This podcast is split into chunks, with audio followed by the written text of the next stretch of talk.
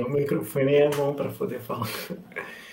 É, então, vamos começar mais um Outstyle. Uh, no dia 24 de julho de 2022, é um domingo de verão em Porto Alegre, embora tenha é, E a gente vai fazer um, uma coisa diferente hoje. A gente vai, vai ser o primeiro programa em que a gente vai abordar a obra de um compositor e não de um intérprete, compositor. Né? Uh, Torquato Neto. É... Deixa eu ver aqui, pessoal. Vou pegar os dados iniciais aqui do, da figura. Poeta, é... jornalista, letrista, compositor, né, como a gente chama colocar. Nascido em Teresina, na Paraíba, e falecido no Rio de Janeiro em 1972, com 28 anos. Uh, pelo texto da, da Fê, ele um dia faleceu um dia depois do, do aniversário, do próprio aniversário. E aí fugiu da sina dos 27 anos e acabou morrendo com 28. É uma mente bastante inquieta, uh, bastante bastante coisa, assim, produziu muito, né? É, eu até estava recuperando aqui. Tem esse livro aqui que é uma reunião dos, do, trabalho do, do, do Torquato, chama Torquatalha, e ele tem dois volumes. Aí essa aqui é a Geleia Geral e tem um outro que é que reúne as poesias dele e tal.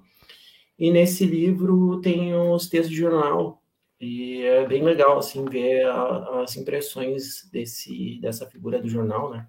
Comentando basicamente a cultura é, popular brasileira, pegando a música, mas também o cinema, enfim. É, o que dá a dimensão do, do quanto ele era interessado assim, por manifestações culturais de amplo espectro. E o Torquato Neto participou da Tropicália, até esse esse compilado aqui, que se chama, o, subtítulo é Gelé Geral, que é uma das canções que a gente escutou na playlist. É, é um reunido e ele participou da Tropicália. É, fez parte e tá naquela, naquele, na capa daquele disco emblemático, que é a Tropicália, Panis et Circense. E até um dos nos encartes aqui que o Alexandre produziu uh, ele pegou essa capa, né, que é uma reunião lá de várias pessoas, enfim, uh, que produziram um disco que mudou, de certa forma, a história da música brasileira. E, e ele teve participação bastante decisiva como compositor e também como um intelectual. Ele tem, enfim, tem manifestações, tem manifestos do Torquato, né, sobre sobre o que o que gerou a, a, a Tropicália. Enfim, uh, mas depois eu comento mais algumas coisas aqui. Eu recuperei alguns trechos que eu tinha marcado numa leitura, ah, sei lá, quando eu tinha uns 20 e poucos anos. Eu, eu li, eu tinha muito interesse pelo Torquato. Ainda tenho, mas naquela época tinha ainda mais.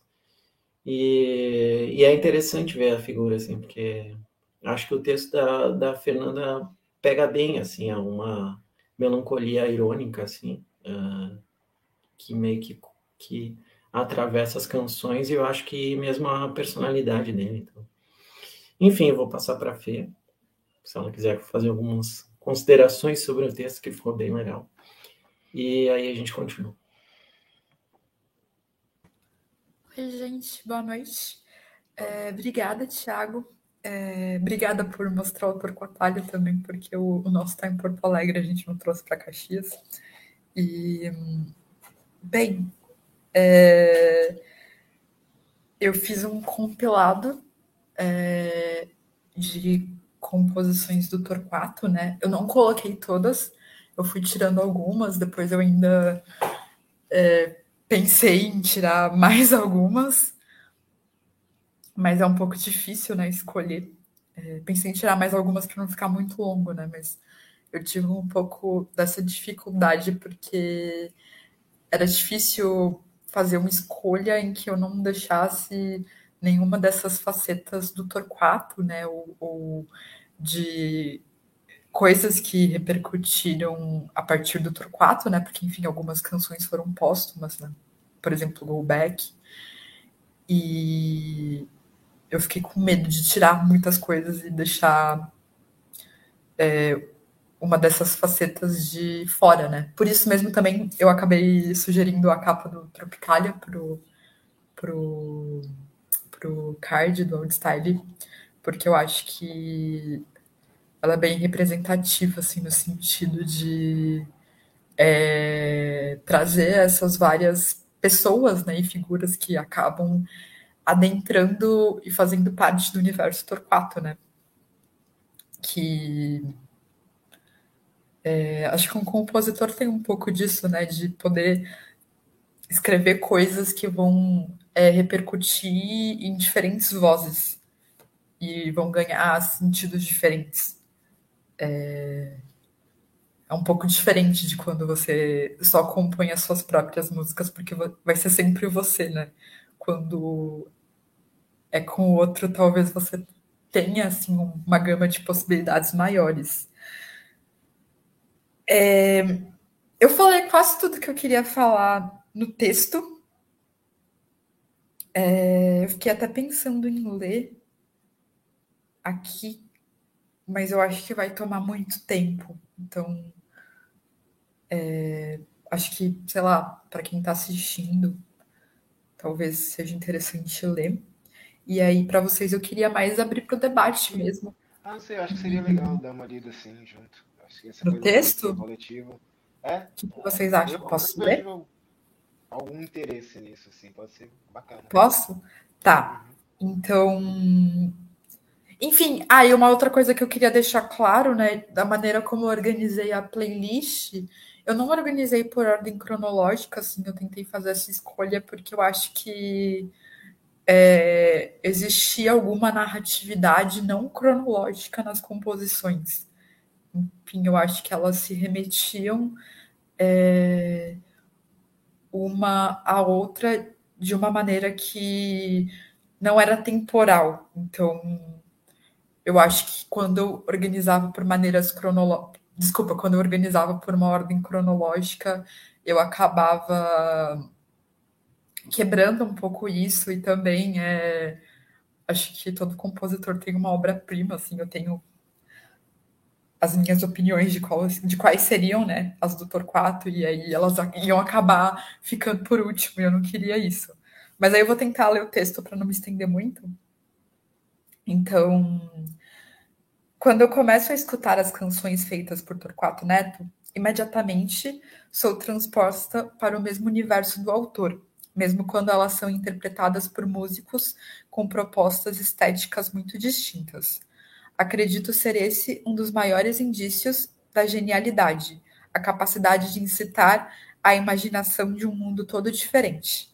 Torquato viveu mesmo como um gênio decadente, o anjo torto da Tropicália, talvez por ter sempre vivido com o pressentimento de que a sua existência terrena não iria ser prolongada por muito tempo aos 16 anos, saiu de Teresina para estudar em Salvador, onde trabalhou com Glauber Rocha e iniciou a sua parceria com Gilberto Gil e Caetano Veloso.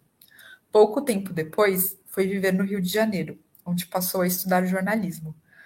Na década de 1970, viveu entre Londres e Paris, após receber uma bolsa para pesquisar as influências africanas na música brasileira. Com pressa de fazer muito no escasso tempo que tinha, foi jornalista, poeta, compositor e agente cultural das artes de vanguarda, dirigindo o filme de terror. Desculpa, dirigindo o filme Terror da Vermelha, em 1972, e atuando em Nosferatu no Brasil, de Ivan Cardoso, em 1972 também. Isso tudo tendo como contexto o difícil regime militar, Desse modo, Torquato deixou um imenso legado que nos ajuda a repensar criticamente o cenário sociopolítico da, contra, da contracultura no Brasil. Além disso, também arrisco dizer que todas essas diferentes facetas de Torquato se encontram misturadas em sua produção, que apresenta sempre de maneira híbrida a reconstrução de memórias, recortes jornalísticos e mensagens para gerações futuras. A partir dessas diferentes esferas, o seu universo vai sendo delineado e definido. Em suas canções, são recorrentes as construções poéticas que evocam a presença simultânea do que é íntimo e político, secreto e público. Cito Torquato: um bom menino perdeu-se um dia entre a cozinha e o corredor. Há também um profundo sentimento de exílio, cito Torquato, você que vem de longe, caminhando tanto tempo, né? Então, se vocês separarem, sempre tem, sempre não, mas com uma relativa frequência tem pessoas que estão chegando ou que estão partindo, né? Ele, normalmente dos, dos mesmos lugares, né? Ele cita muito da beira da praia, enfim. É bastante comum em outras composições da época, mas que retoma a tradição romântica do século XIX, bem representada pelos poemas de Gonçalves Dias. No entanto, toda a tradição é resgatada para ser colocada em choque contra tudo o que é novo e disruptivo. Cito Torquato, mas de repente a madrugada mudou, servindo para representar uma forte atração entre polos extremamente opostos. Foram justamente essas movimentações de ideias que marcaram o debate político das décadas de 1960 e 1970. Diante de uma tentativa de apreensão das constantes mudanças, o sujeito lírico apresenta um constante deslocamento, sendo, cito Torquato, um barco sem vela aberta nesse mar sem rumo certo. A madrugada parece ser por excelência um momento de encontro entre os opostos, sendo esse encontro responsável por provocar a perdição do sujeito lírico, conforme podemos ouvir nas canções Três da Madrugada e Ai de Mim Copacabana. Contudo, todas essas questões que são colocadas pelas canções possuem uma origem anterior, uma vez que as suas composições também resgatam memórias da infância, como a confissão do caminho que levou à dor. Cito Torquato, esse menino crescido que tem o peito ferido. Para o sujeito lírico, que neste momento parece se misturar bastante com a biografia do próprio autor, o dia desse mostra cada vez mais próximo. Conforme o tempo vai se esvaindo, a euforia ocupa o espaço que antes era dos habituais tons melancólicos. E cito Torquato, o nosso tempo agora é o fim do mundo. Sem mais tempo a perder, o escorpião encravado na própria ferida tirou a própria vida um dia após o seu aniversário de 28 anos. Eu não sei se o YouTube tem um pouco de problema com isso, mas eu acho que talvez no caso do Torquato é relevante dizer assim como ele morreu, então desculpem qualquer coisa. É, deixou uma nota para a esposa e para Tiago, seu filho com então dois anos. Cito Torquato. Fico, não consigo acompanhar a marcha do progresso de minha mulher, ou sou uma grande múmia que só pensa em múmias mesmo vivas e lindas, feito a minha mulher na sua louca disparada para o progresso. Tenho saudades como os cariocas do tempo em que eu me sentia e achava que era um guia de cegos. Depois começaram a ver, e enquanto me contorcia de dores, o cacho de banana caía, de modo que fico, sossegado por aqui mesmo enquanto dure. Ana é uma santa de véu e grinalda, com um palhaço empacotado ao lado. Não acredito em amor de múmias, e é por isso que eu fico, e vou ficando por causa deste amor. Para mim chega, vocês aí, peço o favor de não sacudirem demais o Tiago, ele pode acordar. Com a morte de Torquato, Caetano escreveu a canção Cajuína após o um encontro com o pai do amigo, né, na casa da família do Torquato. Depois disso, seu legado continuou ressoando em interpretações póstumas, como a gravação do poema Go Back pela banda Titãs. E é isso. E aí, com isso, eu abro para o debate. Meu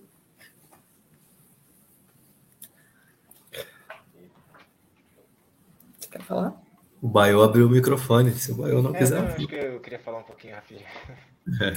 Deu uma animada esse texto da Fê, a leitura do texto principalmente. É, Eu tive um pouco de dificuldade para conseguir ouvir a playlist e quando consegui ouvir, tinha um pouco de dificuldade de entender a poesia. Né? Então,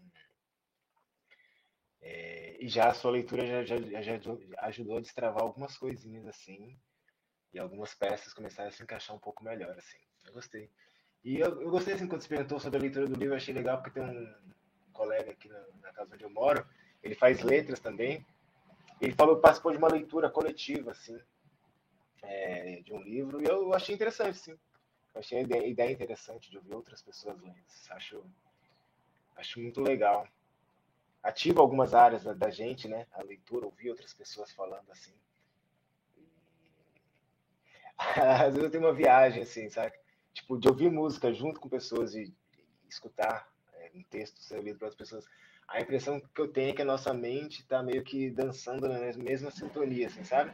As palavras que você está gerando estão fazendo com que o nosso cérebro se mova e dance todos no mesmo ritmo, todos seguindo, dá uma sincronizada entre todos. Então, assim, achei bem legal essa ideia e gostei bastante da sua leitura.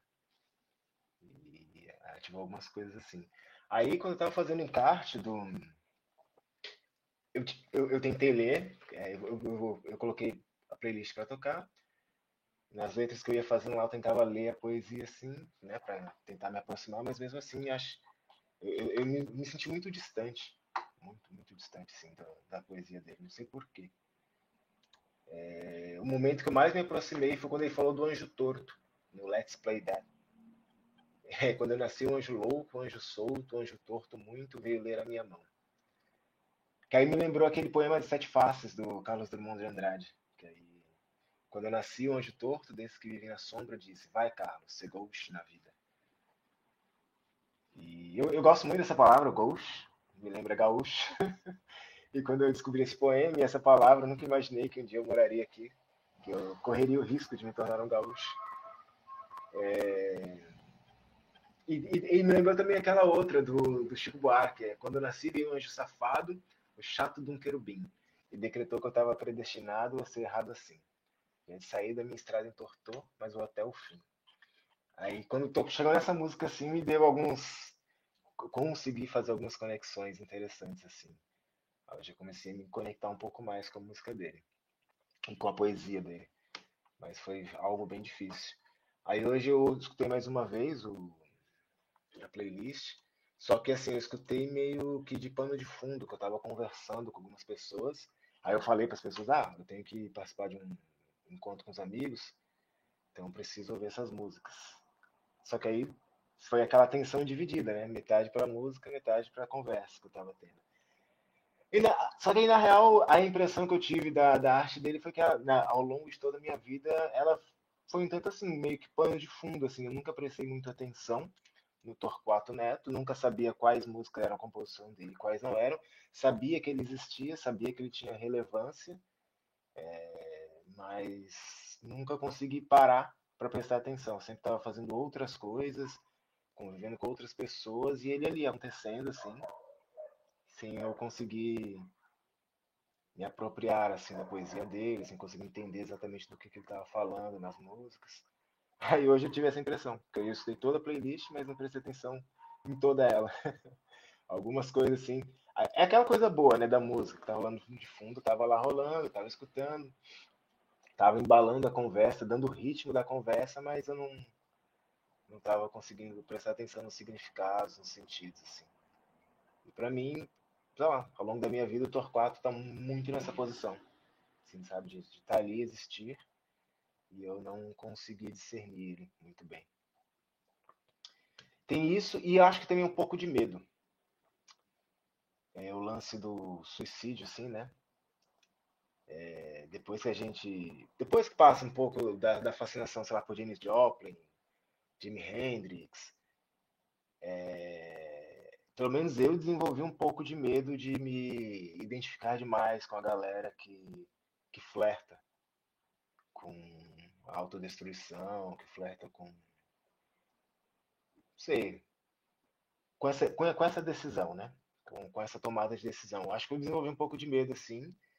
E fico meio travado, assim, de, de me aproximar demais da galera que eu sei que desenvolve, é, sei lá, cultiva esse tipo de pensamento, ou tomou esse tipo de decisão, ou que eu sei que a arte dessas pessoas tem essas sementes ali, né? Então eu fico com um pé atrás assim em relação a isso e, e, e rolou em parte com o Torquato, em grande parte. Assim.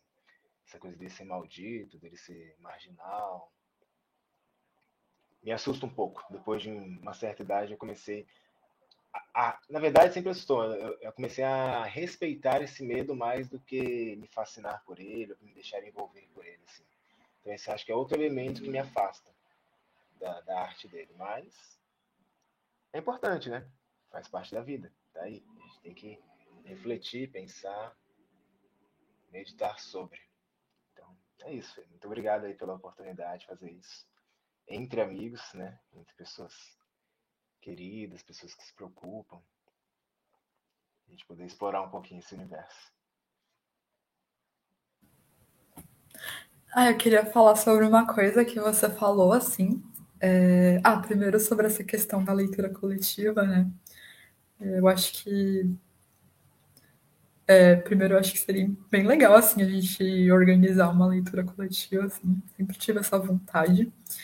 E depois, enfim, mais importante, né, sobre essa questão da, da autodestruição, é, é, eu sempre pensei muito sobre isso, porque é, eu me considero uma pessoa de personalidade assim um pouco solar, assim, um pouco eu não sei exatamente como descrever, um pouco apolínea, não, enfim, não sei que termo usar. E normalmente, assim, o, os artistas com os quais eu não me identifico, com, mas com os quais eu consigo. É, com os quais eu consigo ter um nível de apreciação e uma aproximação um pouco maior são artistas completamente diferentes, assim, talvez é, é, eu gosto de explorar justamente essas coisas que eu não sinto, que eu não, que eu não vivencio através das artes, né? E eu acho natural até certo ponto, porque nós também temos esse outro lado, né? E, e a gente precisa saber como é que é, né? Então, se a gente não cultiva esse tipo de ideia, a gente é, é mais saudável a gente ver isso em filme, em músicas e to, todo o resto, né? É... Por exemplo, eu amo filme de terror assim. E eu sou uma pessoa, não sou uma pessoa assim, estereotipo, pessoa que gosta de filme de terror.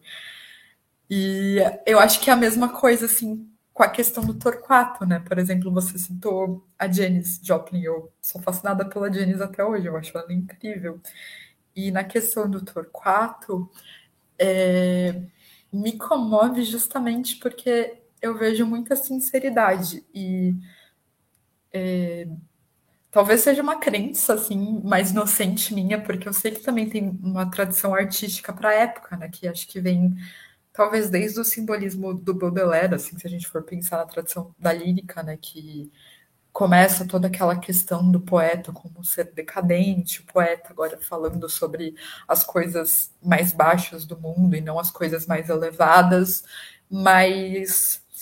É, e também essa questão de que talvez a poesia não é mais uma confissão e é sobre o que você quer falar. Assim, o, o, o Torquato poderia estar fingindo. E é, e é isso que eu acho muito incrível no aquela, Torquato. Assim, vai ser aquela poesia, né? O poeta é um fingidor. Finge ser dor, Sim. a dor que devera sente. Porque, enfim, só para explicar um pouquinho para quem não era da área de letras, que por muito tempo a lírica era vista como um gênero literário completamente pessoal, assim, tudo que existia na lírica era atribuído para o poeta. E na modernidade isso meio que se quebrou. Então, existe o sujeito lírico e existe o poeta. Só que eu acho o Torquato tão talentoso que eu acho que ele mistura as duas instâncias, sabe? Então, por exemplo, é... É tem umas marcas dele, sabe? Por exemplo, a rua. Ele fala é, do lugar. Tem marcas que indicam que é o lugar onde ele nasceu, sabe? Então ele mistura um pouco essa questão da ficção da poesia com a autobiografia. E justamente para trabalhar essas coisas que a gente tem medo de falar, essas coisas que ninguém quer falar sobre, mas a gente precisa falar, sabe? E é, é isso que eu acho que o Torquato acaba ativando na gente, sabe? Mas sim, ele tem essa questão assim de é, ser uma pessoa que está à margem, né? E isso tem como a gente historicizar também, né? Pensando é, na condição que ele viveu, né? É, sair do Nordeste não era assim sair de. Tudo bem, ele foi para Salvador, mas não é como se ele tivesse nascido em Salvador, que era o centro da. em que a cultura estava. um centro muito fértil para a cultura na época, sabe? Ele saiu do Piauí. E aí ele foi, ele deve ter é, encontrado um monte de gente que tinha muito mais condições do que ele. E aí ele vai para o Rio no meio da ditadura, toda aquela modernização crescente do Brasil e ele sendo um menino de Teresina. É... Obviamente ele ia se sentir deslocado, sabe? E isso é muito marcado pela época. E... Mas também tem uma coisa que acho que é um, um perigo eminente dele mesmo, né? Ele, por exemplo, no, em todo dia, dia D, né? Ele fala escorpião encravado em sua própria ferida, né? O que, que é isso? Detalhe, ele é do signo de escorpião, né? Então, é, sem fazer análise astrológica, né? Mas só pegando, assim, pela, pelo elemento, assim. Então é como se ele tivesse preso dentro de um ciclo em que ele não pudesse escapar e só esperando a hora em que aquilo ia entrar em colapso. E eu acho que você quer falar também, né? Posso falar? Pode falar. Não sei se mais alguém quer falar. Oi, hi! Oi, hi. Bom, eu quero, primeiro de tudo, quero ressaltar assim a a maneira como a Fê construiu essa playlist, porque assim, a Fê, né, minha namorada, então tem uma, uma coisa que eu conheço, né, é a capacidade de ouvir da Fê. Dois ouvidos assim, atentos, que, que sabem pegar a minúcia do que tu tem para dizer e sabem te devolver aquilo retrabalhado e, e, com uma atenção assim que tu, tu nem sabia que, que poderia existir em relação a ti. Se eu fosse pegar e para fazer uma playlist do Torquato Neto, eu ia ser o burocrata, né? Que ia enquadrar o Torquato e ia fazer uma playlist em ordem é, cronológica. Quer dizer, tipo, tanto faz, é o que veio antes e o que vem depois. A Fê não, a Fê, ela. Mas se ela... sobrar tempo, eu vou pegar a playlist inteira. Eu vou explicar música por música. a Fê, ela ouviu o Torquato, sentiu cada uma das canções e, e organizou uma narratividade, como ela mesma falou ali, né? como se, se, se, se ela tivesse ouvindo desabafos do Torquato e tentando devolver para ele como organizar aquilo. Ó, como, como te organizar, cara, sabe? Infelizmente, o Torquato não, não, não, não pôde perceber, é, receber isso. Mas, assim, essa é a primeira coisa, coisa de todas, assim. Então, maneira como a gente ouve essa playlist tem muito também desse gesto da Fernanda, né? De, de fazer mesmo uma antologia carinhosa. Assim. É... Dito isso, eu me parece que mesmo assim, né, o meu espírito burocrático ele não deixa de trabalhar. Então eu vou pegando as canções assim, eu penso assim, hum, isso aqui ele compôs numa fase X e esse ele compôs numa fase X. Assim, vocês perceberem, tem diferenças assim das canções que estão lá no Domingo, né, que é Gal com Caetano, estão muito mais é, dentro de uma lírica, mas acho que mais tradicional assim da época, assim, sabe? Ali do meados dos anos 60. Aí, de repente, ele mergulha na, na Tropicália, né? Tem as canções ali do Gil e do Caetano da época da Tropicália que gravaram dele. Aí depois ele mergulha num outro momento, que daí eu acho que é o mais radical, que eu acho que é, possivelmente seja esse que é, incomodou mais, incomodou não é a palavra, mas que estranhou mais o, o, o Abai, que é aquele momento da marginália, né?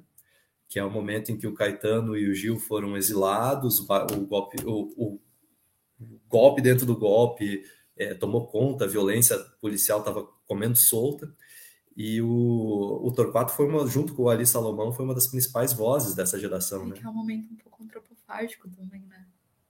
Sim, como a Tropicália também. É. Mas é o momento do terror, né? Acho que se a gente pegar os artistas dessa geração aí, é mesmo aquele disco da Gal, né? A Gal de 1971, o Gal Fatal, tem esse clima, né? Mesmo a Gal, que é uma artista solar, tem esse clima decadentista. Ela canta músicas ali de Luiz Melodia, é, Jades Macalé, o Ali Salomão, Torquato Neto e outras pessoas com esse espírito decadente. Então, eu acho que o, o Torquato ele foi o cara que, por toda a trajetória dele, nesse momento ele casou, assim, sabe? Era o cara certo para interpretar aquele momento. Ele tinha essa ferida, né? Então, quando a ferida vem à tona de, na, na sociedade, ele é o cara capaz ali de descascar ela. Ele não tinha problema com veneno, sabe? Ele estava em condições de, de estar ali no meio. É, e aí eu acho certeira a evocação assim dos decadentistas ali, do, do, do Baudelaire, do Rimbaud, por exemplo, porque o Torquato ele escolheu ser maldito, né? Ele escolheu porque não, não porque ah, ele tinha outra escolha, não, ele escolheu justamente porque ele não tinha outra escolha. Uh, ele era um dos cérebros da Tropicália. Ele pensou a Tropicália junto com o Caetano e com o Gil, mas o Gil e o Caetano pensavam a sua própria carreira de maneira empresarial nenhum demérito nisso. Né? Apenas eles pensavam, eles tinham ideia, prognóstico, caminho a seguir. O Torquato ele tinha o espírito do porra louca que explodia assim e vinha, né? Bem romântico, da inspiração assim. E ele tem passagem por hospício, né? Por hospital psiquiátrico, para usar um termo mais correto. Então, eu acho que esse, ele é... isso, como o Lima Barreto, eu acho muito parecido assim. O Lima também ele tem essa importância naquele momento de, de pegar aquele veneno todo daquela época dele, né? E, e, elaborar isso de uma maneira que às vezes não é muito gostosa de ver. Mas nesse, nesse momento do Torquato, né? Que é essas músicas que a gente percebe que são aí do início dos anos 70, a gente vê essa poesia que ela deixa de ter meio que um encadeamento lógico e ela se torna só sugestiva. São versos que parecem não ter muita relação com o outro, mas que cada um convoca uma imagem, uma sensação, assim, sabe? Bem o estilo rambodiano. E eu acho que, que pensar o Torquato, veja, a obra dele é toda dispersa, ele nunca parou para organizar a própria obra, né? Tiveram que fazer isso depois, assim. Uhum. Então, é um cara que tá ali, se tu parar, tu vai ver que ele, ele teve ali, assim, quase de maneira onipresente ali nos anos 70. Ele era requisitado, né? Ele estava no rolê, ele conhecia todo mundo, mas ele nunca parou para organizar a própria obra e tentar dar um destino para ela. Ele deixou o negócio no vento, assim. Acho que é isso, por enquanto, que eu tenho para falar. Bah, tá rolando uma baita aula aqui, né, sobre o Torquato. Bem na hora que eu vou falar, começa uma buzina aqui. É, bom, é, eu primeiro, assim, eu quero, quero agradecer a Fê, né, por, esse, por essa linda escolha de, de, de poeta, de escritor, uh, e, e também pela montagem da sua, né, a, a, tua montagem da obra dele, né. Eu acho que isso realmente é, é algo inédito aqui, não só pela, pelo fato mesmo, mas a reflexão sobre isso é relativamente inédita no nosso programa. A gente já tem 32 programas, né? Que é é quase algo muito próximo até do tradutor, né? Só que o tradutor faz a passagem de uma língua para outra, enquanto que essa montagem também faz a passagem de uma língua para outra.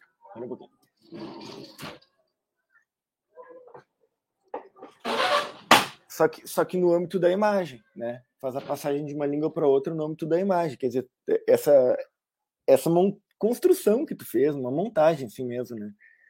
Uh, inclusive no âmbito cinematográfico, assim. É, essa palavra não podia ser uh, mais importante, narratividade que tu usou, que, o, que o, Gus, o Gus usou agora,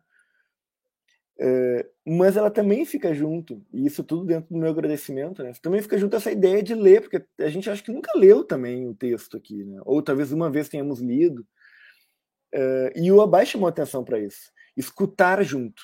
Aí ele até disse uma expressão tão linda, né? Dançar as danças, uma sincronia. Porque às vezes a gente está lendo e não conhece de fato a voz de quem escreveu ecoando. A gente pode conhecer a voz em abstrato, que é aquela uma voz de, de, de quem ela conversa com a gente, que aparentemente é concreto. Mas a voz de, de, dela, quando ela, a, quando ela escreve, né, essa, e essa voz ecoando é diferente de uma fala, né, tem uma elaboração sobre aquilo ali. E tudo a ver com a nossa ideia de, de escutar né, junto, de, de depois conversar, e da, da liberdade da conversa, da criação poética, né? Bom, então tudo isso assim uh, dizer que que agradecer assim pela pela escolha, né? Uh, eu infelizmente não consegui escutar no mesmo momento durante essa semana. Eu fui escutando a playlist, né? Mas eu não consegui escutar ela de cabo a rabo.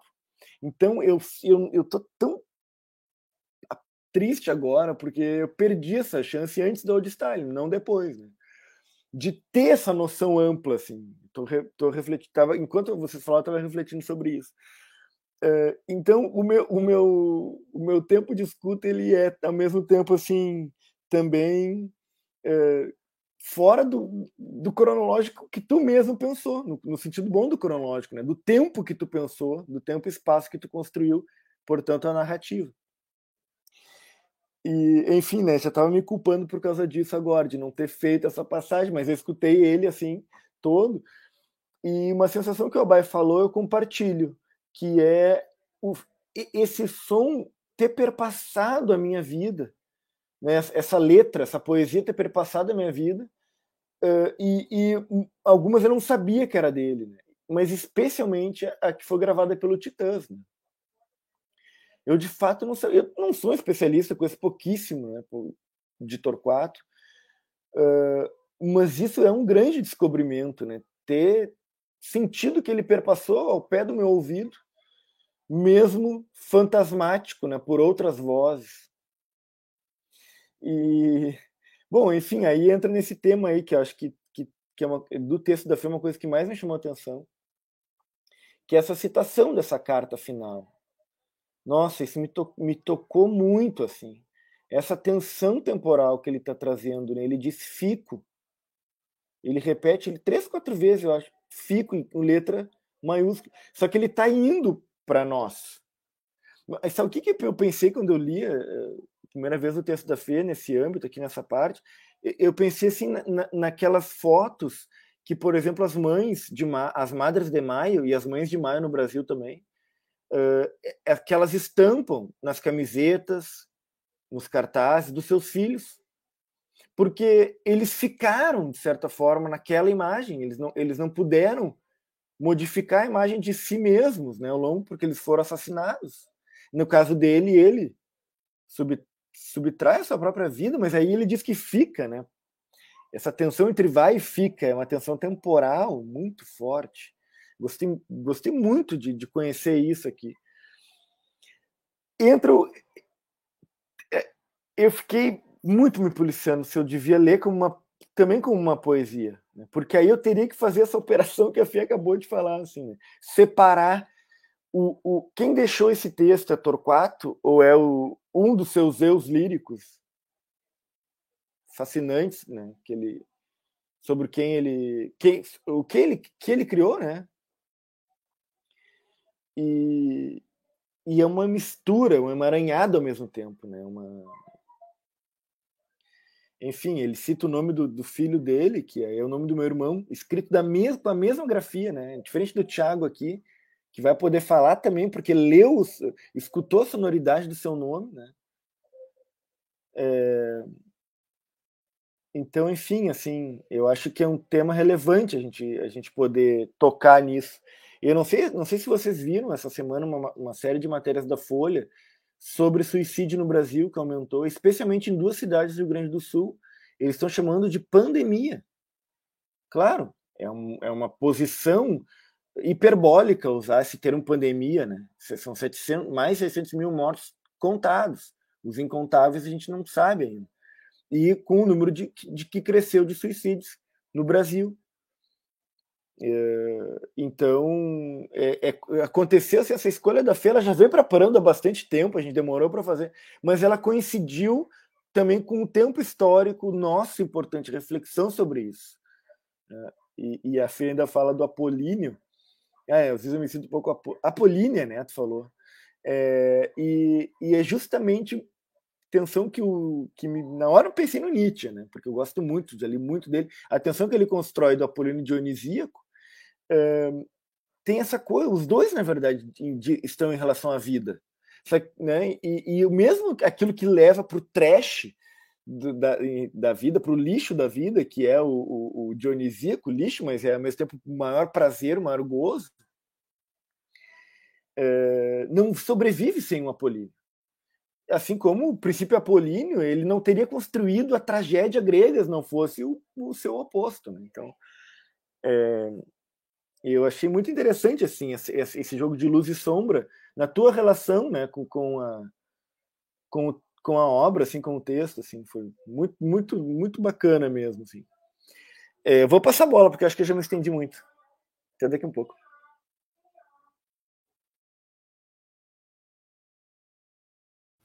Alguém quer falar ou eu falo? Uh, eu posso falar, mas acho que a Beta pra, ou, a, ou a Rai para daí circular. Não tem lista, Rai, ainda. Eu me inscrevo para falar, mas pode ser depois, porque eu não quero centralizar a conversa. É, também tem algumas coisinhas para falar. Muitas coisas estão se ativando. Não estamos te escutando, Beta. Eu vi que tu falou, mas não rolou. Não. Tenta tirar o mic, ver se, ver se funciona. Ih, o Abai caiu. Não estamos ouvindo. Tá. Hi. Ai, trancou também. Tenta ah, tu, Rai. Depois vem a Beta e depois a Feda aí. Primeiro, ah, oi, gente. Fê, eu adoro o Torquato. Obrigada. eu não, também não tive uma compreensão assim muito cronológica assim da obra dele. Eu não, não estudo ele, enfim, não estudo também literatura. Minha minha minha visão é, é mais sentimental assim de, dos poemas. Então eu conheci, eu conheci o Torquato, acho que eu, em alguma fossa de amor, assim, escutando três da madrugada. E aí, depois de uns anos, vocês estão me escutando? Eu estou travando bastante aqui. Depois de uns anos, eu fui conhecer um poema dele que me arrebatou muito, assim, e, que não, não foi musicado, que é, se chama É Preciso, posso, é preciso não beber mais, depois eu posso ler para vocês. É. Eu já li em algum outro, outro audio style. E aí eu fui me dando conta de que, né, de que ele não era só um poeta, né, que ele também estava dentro da música, da Tropical, eu não, eu, não, eu não tinha dimensão, assim, de quem era ele, eu só sei que eu gostava dele. E, e eu, eu escutava também ele através de outros músicos, né? Tipo, como o Sérgio Sampaio, ele tem uma música que se chama Que Loucura, que ele fez pro, em razão de uma internação do Torquato. Tem uma outra música do, do Macalé também. Tem Copom Cajuína, que a própria Fê. Então, eu fui, aos pouquinhos, de forma homeopática, me dando conta quem ele era. E agora, assim, agora eu percebo, assim, a potência que é uh, a potência e também a melancolia, assim, né? Ele consegue compreender uma, a brevidade da vida, assim, mas também trazer a importância da vida ao mesmo tempo e a intensidade dela que ele gostaria de viver e a intensidade que ele via o país e, a, e, a, o seu, o seu momento. Eu tranquei. Alô? Tá rolando, Rai. Tá tranquilo. Tá. Então, e agora, ouvindo a sequência da Fê, eu fiquei curiosa de saber se ela tinha colocado de forma aleatória ou se foi de forma pensada, assim, porque realmente, né, ela tem uma... Ela vai pegando, assim, vai pegando... Vem lá em Copacabana, vem falando de país, daqui a pouco vira... Vem falando de Brasil, né, para mim é, é, o tempo todo ele fala do país, assim, fala da madrugada, fala da boemia, fala do, do afeto, de como aquilo dói nele, de como arde, mas fala do, do país que, que não que o país que não que não lhe engana, né? O país que ai de mim, esse país que não me engana. E, e aí tem uma frase que, que eu acho muito maluca, assim. Ele fala: Quero voar no Concorde, tomar o vento de assalto, numa viagem. Hum, numa viagem, você olha nos meus olhos e não vê nada. E é assim que eu, que eu quero ser olhado. Mas eu fico pensando o que, que ele quer refletir. Ele quer, ele quer só refletir o quê? É, tipo, é, é realmente só a história que ele quer colocar para fora, não é, não é dele.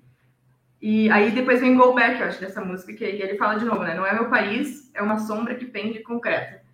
E aí eu entendo um pouco da, do, da, da forma que ele coloca o, o, amor, né? Eu leio como amor, como, sei lá, não, em algumas músicas que me parecem mais românticas. Por exemplo, acho que é Nenhuma Dor. E aí ele fala, minha amada idolatrada, salve, salve. Tipo, de novo é a pátria, né? De novo é essa outra dor. Tem um gato aqui querendo bater. Enfim, eu acho que, que eu, eu não compreendo ainda, assim, o Torquato, obviamente, né? Mas como eu sinto as músicas dele, depende do momento, depende do momento do país, depende do momento das pessoas, eu sinto que, que ela se que ela vai se acomodando, assim, que é uma forma de, de invadindo, sabe? E, e, e, isso da brevidade da vida, da, da coisa da, da morte muito presente sempre, né? Do, do encerramento e ao mesmo tempo da, de como colocar para frente, de como seguir e entender que aquilo ali vai passar e ao mesmo tempo ele vai passar, ele vai passar, tá? ele fica. Ele, ele não passa, ele fica e a vida vai, segue, né? O Brasil segue, o país segue, as coisas vão. Eu vejo um pouco dessa forma, enfim. Passa a bola. Beijos, graças, saudades.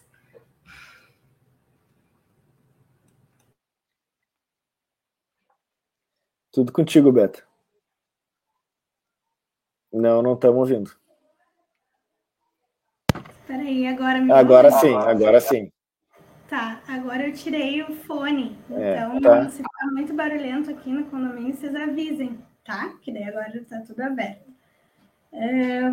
Bom, primeiro eu queria dizer que eu tô com saudade de vocês, que bom que a gente conseguiu se encontrar novamente, nossas, nossas agendas bateram. e uh, também parabenizar a Fer, eu achei muito legal uh, ela ter trazido um letrista, né, para a gente conversar sobre ele, e ainda mais alguém tão potente que nem o Torquato, né, que eu gosto muito e gostava mais sem saber que gosto, né, acho que eu senti isso em várias falas aí, acho que o Abai, o Pano também, acho que o Gus, não me lembro agora, mas que, enfim, quando eu comecei a, ler, a ouvir a playlist da da feira, eu fiquei pensando, nossa, música dele, essa música dele. e porque eu não sabia realmente que era dele, várias delas. Então eu conhecia ele sem saber que era ele, principalmente com Três da Madrugada, que assim como a Rai sempre foi uma música que me, me chamou muita atenção, sempre foi uma música que eu gosto muito e que eu sempre vinculava ela um pouco com amor, né? E mudei totalmente a minha perspectiva depois que a Fer trouxe o Torquato para nós, escreveu o texto, assim como o Panda, aquela parte da carta dele que ele escreveu antes de cometer suicídio. Eu não sabia que ele tinha. Uh, ele tinha tirado a própria vida, também não sabia que ele já tinha tentado fazer isso três vezes, né? Então, depois disso, uh, eu fiquei com uma coisa, eu também não sei se isso pessoalmente é, um, é uma discussão que tem vindo bastante para mim, por questões pessoais, essa coisa de vida e morte, para mim parece que a obra dele ficou muito isso, assim, sabe? Uh, então já comecei a ouvir Três da Madrugada de uma forma totalmente diferente, sabe? E principalmente que falam, né? Três da Madrugada, as pessoas que são espíritas. Eu não sei se são só pessoas espíritas, mas Três da Madrugada tem um lance que parece que é quando tu os espíritos falam contigo algo assim, uh, é algo meio que um portal que se abre três Ai, gente, eu tô falando aqui, mas eu acho que vocês sabem, né? Isso, isso tem, é hora do demônio, algo assim. E aí eu fiquei pensando sobre isso, e fiquei pensando também que numa parte da música ele fala da, da mão gelada, né? Que encosta nele. E que eu sempre pensava, pensando no amor, assim, eu sempre pensava, ai, nós mesmos, né? Na real, é, é, eu pensei que poderia ser da morte também.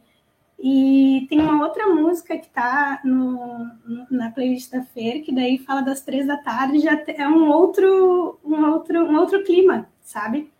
Então, sei lá, essas coisas foram me chamando atenção bastante. E, ah, e uma outra coisa, uh, Cajuína é uma das minhas músicas preferidas do Caetano. E eu sabia que ele tinha escrito para um. Pro, uh, que ele tinha ido visitar o pai de um amigo que tinha aparecido, mas eu não sabia que era o Torquato, sabe? então eu sabia da história dessa música, achava ela lindíssima. E depois de, de, ler um pouco mais sobre o Torquato, sobre ele, assim, sobre essa potência, né, que ele era, uma pessoa bastante combativa, bastante atuante, bastante profunda, né? Eu fiquei pensando, ele é essa pessoa que, enfim, ele me lembrou um pouco o, o Chico César, no lance da, da, das palavras, da composição, aquele poder das palavras, mas que ao mesmo tempo parece parecem pessoas tão profundas, e o Torquato, para mim, fica muito, muito visível isso que a palavra ela é tão superficial, embora ela nos passe tanta coisa, ele consegue juntar e, e nos passar uma mensagem, parece que tem tanto mais daquilo que a gente não consegue compreender e que aquela pessoa compreende, que ela e que aquilo pesa e que pesa nela, enfim, e que mais ou menos isso que, que me veio assim com ele. Um, eu me perdi um pouco que eu tô falando. Ah, e daí da, da Cajuna, né? Falei? né? que daí era com ele. Ah, e daí eu pensei assim, que coisa, né? E no texto da Feira eu gostei demais do teu texto, Feira, parabéns. Uh, e assim como o Pano, acho que eu já falei isso, mas me tocou muita parte da escrita dele pré-suicídio, né? E me tocou demais, assim, eu fiquei pensando muito sobre aquilo. E eu fico em letras maiúsculas, né? E aí pensei nisso, né? Que coisa, ele fica, né? Fica ainda né? E às vezes a gente nem sabe que é ele, né? A gente ouve, ele está com a gente, ele segue presente, né? Essa palavra, mas que ele optou por essa palavra pelo verbo ficar, né? Então achei interessante e depois teria mais algumas coisas para falar de, de, de, algumas músicas em si que me tocaram muito. Ah, a Mamãe Coragem é uma que, nossa, para mim maravilhosa e também depois eu comecei a ficar vendo também sobre essa questão da morte com relação à mãe coragem também fiquei refletindo sobre ela mas depois se a gente for falar mais aqui daí se a gente for entrar mais na questão das músicas em si das letras eu falo mais um pouquinho de início era isso acho que eu queria saber você da, da mamãe coragem antes na verdade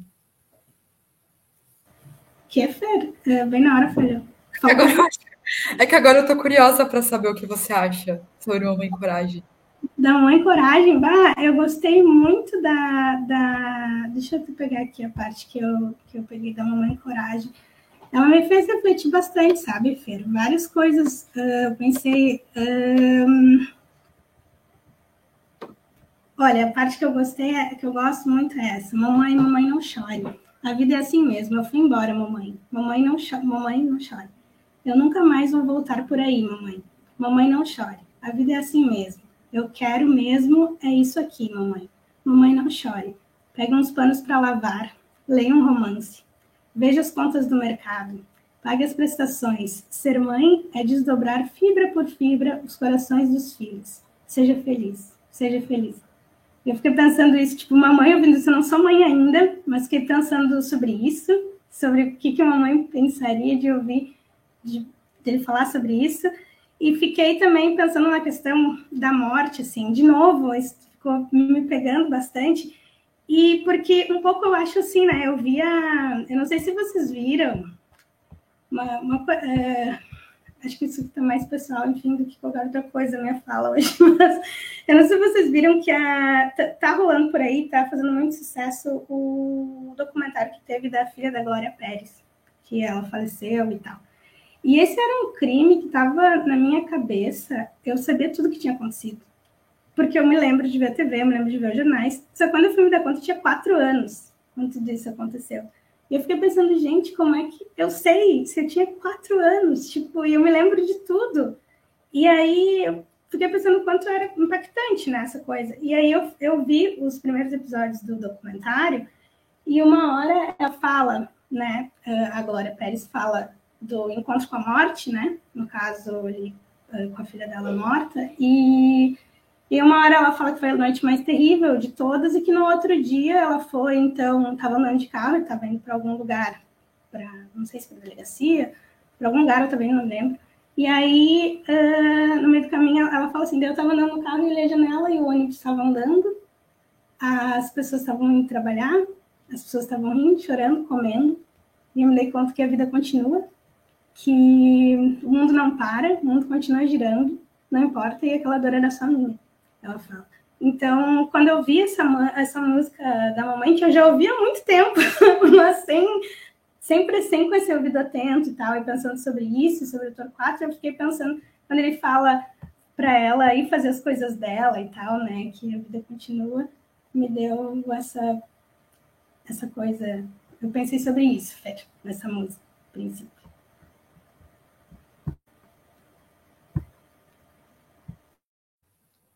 É, agora sou eu, né? Tá, então eu vou aproveitar o gancho, né? É...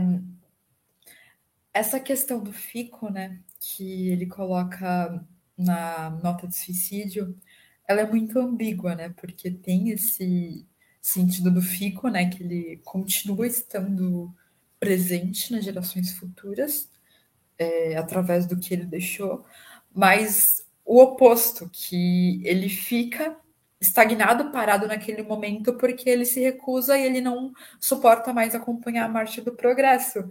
E eu vejo isso muito no, no, no Mamãe Coragem, porque é,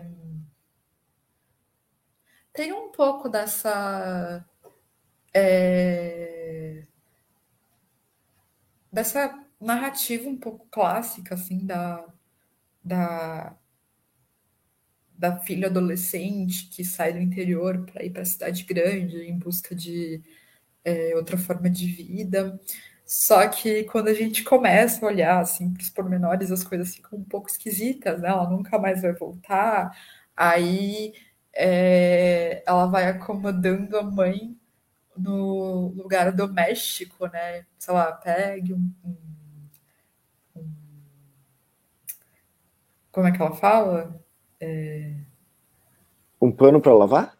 É, leia um romance, só que aí ela fala, leia Elzira a Morta Virgem, Elvira a Morta Virgem, o Grande Industrial. Enfim, era um romance, né? Ele foi bastante famoso no século XIX, só que já tem um título um pouco ambíguo, né? O que, que, que tá acontecendo com aquela menina, assim?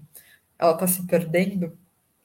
Eu lembro um pouco do livro do Marx sobre o suicídio, que ele vai investigar as razões sociais para o suicídio, né? E aí ele acaba recaindo muito no suicídio de mulheres que é, acabavam se suicidando por conta é, de pressão externa. Então, elas é, deixavam-se virgens, elas eram abandonadas no altar, e por não ter mais como sobreviver, acabavam recaindo no suicídio, né? Que eu acho que acaba vindo no Torquato. É, aqui, por exemplo, na rua, na música, a rua. Ele diz assim: E minha rua, meu povo, é gente que mal nasceu, das dores que morreu cedo, luzia que se perdeu, Maca Preto, Zevelino, esse menino crescido, que tem o peito ferido, anda vivo, não morreu. E depois ele fala, Epacatuba, meu tempo de brincar já foi-se embora, né? Então, é, é, eu tô falando isso tudo, dessa questão, porque hum, eu tô ensaiando esse audio style há muito, muito tempo. É, hoje faz exatamente dois anos que foi o meu outstyle do Caim, que foi o primeiro. E já naquela época eu tinha considerado Torquato, mas por algum motivo eu não me sentia pronta. Eu acho que talvez por eu ter, como eu fiz letras, eu estudei o Torquato na faculdade, assim, algumas disciplinas. E ano passado, de novo, eu, eu quis o Torquato, só que depois eu acabei colocando Clube da Esquina de novo, não me senti pronta. Aí a Rai leu um poema do Torquato em final do Old Style. Eu pensei, eu preciso fazer isso, só que eu não me sinto pronta. E Aí eu parei e pensei, tá, mas eu acho que eu preciso parar de buscar me sentir pronta e pensar em como que eu escuto o Torquato, né? Que aí foi também como eu construí a playlist e tal, como eu sempre escutei o Torquato, é, como eu sempre escutei, no caso, como eu costumo escutar, né? É, é, também uma história parecida com a de vocês, né? Eu fui, fui lá pela, às três da madrugada, quando eu tinha 16 anos, no alto minha, da minha crise existencial. Aí não foi, não foi, dor, foi, não foi dor de cotovelo, foi crise existencial mesmo, que é pior, talvez, do que dor de cotovelo. Mas se bem que dor de cotovelo também tem, é carregada de crise existencial. E é, eu acho que a gente consegue entender bem toda essa questão que o, o Torquato está trazendo, porque a gente vive um momento muito parecido, né? É, o Panda falou na, da epidemia de suicídio, né? Isso está sendo preocupante porque simplesmente as pessoas não têm mais formas de sobreviver. E para além disso, né, eu acho que tem um pouco do, do caminho que o Torquato foi levado para a dor, né, como eu falo no texto, né, o que, que foi levando ele para a dor. Só que é, o que, que ele traz junto com isso, né? Porque tem essa questão da ferida aberta, só que a ferida aberta como uma forma de interpretar o mundo. E é, eu não acho que é algo tão simples ou linear, né? Porque talvez isso estivesse um pouco acompanhando a própria trajetória dele, né? Se a gente se permite assim misturar um pouco autor e obra, né? Que às vezes nem sempre dá para misturar, mas eu acho que nesse caso tem algumas marcas assim de, de memória assim misturadas e é, eu acho que ele é, talvez eu queria escutar um pouco mais de vocês né ele é, passa por momentos de agressividade talvez na fase marginália né na fase mais tropicalista e ele passa de e também por momentos de ingenuidade, assim, por exemplo, Invento de Maio, assim, que é uma música que eu gosto muito, né, que a Nara gravou, assim, que é uma música bastante infantil, assim, se você escuta a princípio, parece uma cantiga, assim, de ninar, só que aí, quando você para para escutar, é, é como se ele estivesse minando uma pessoa machucada pela vida, né? Que, que, que, a Nara vai cantar. Você que vem de longe, caminhando há tanto tempo, que vem de vida cansada, carregado pelo vento. E tem um acolhimento da dor nisso, né? É... Ele passou, talvez, eu acho que, que as composições dele passam por esses processos e fases de acolhimento e de e de acolhimento e eu não sei que palavra usar. Ora acolher a dor e ora julgar ela no mundo de forma completamente violenta. E E eu não sei, queria jogar para vocês também.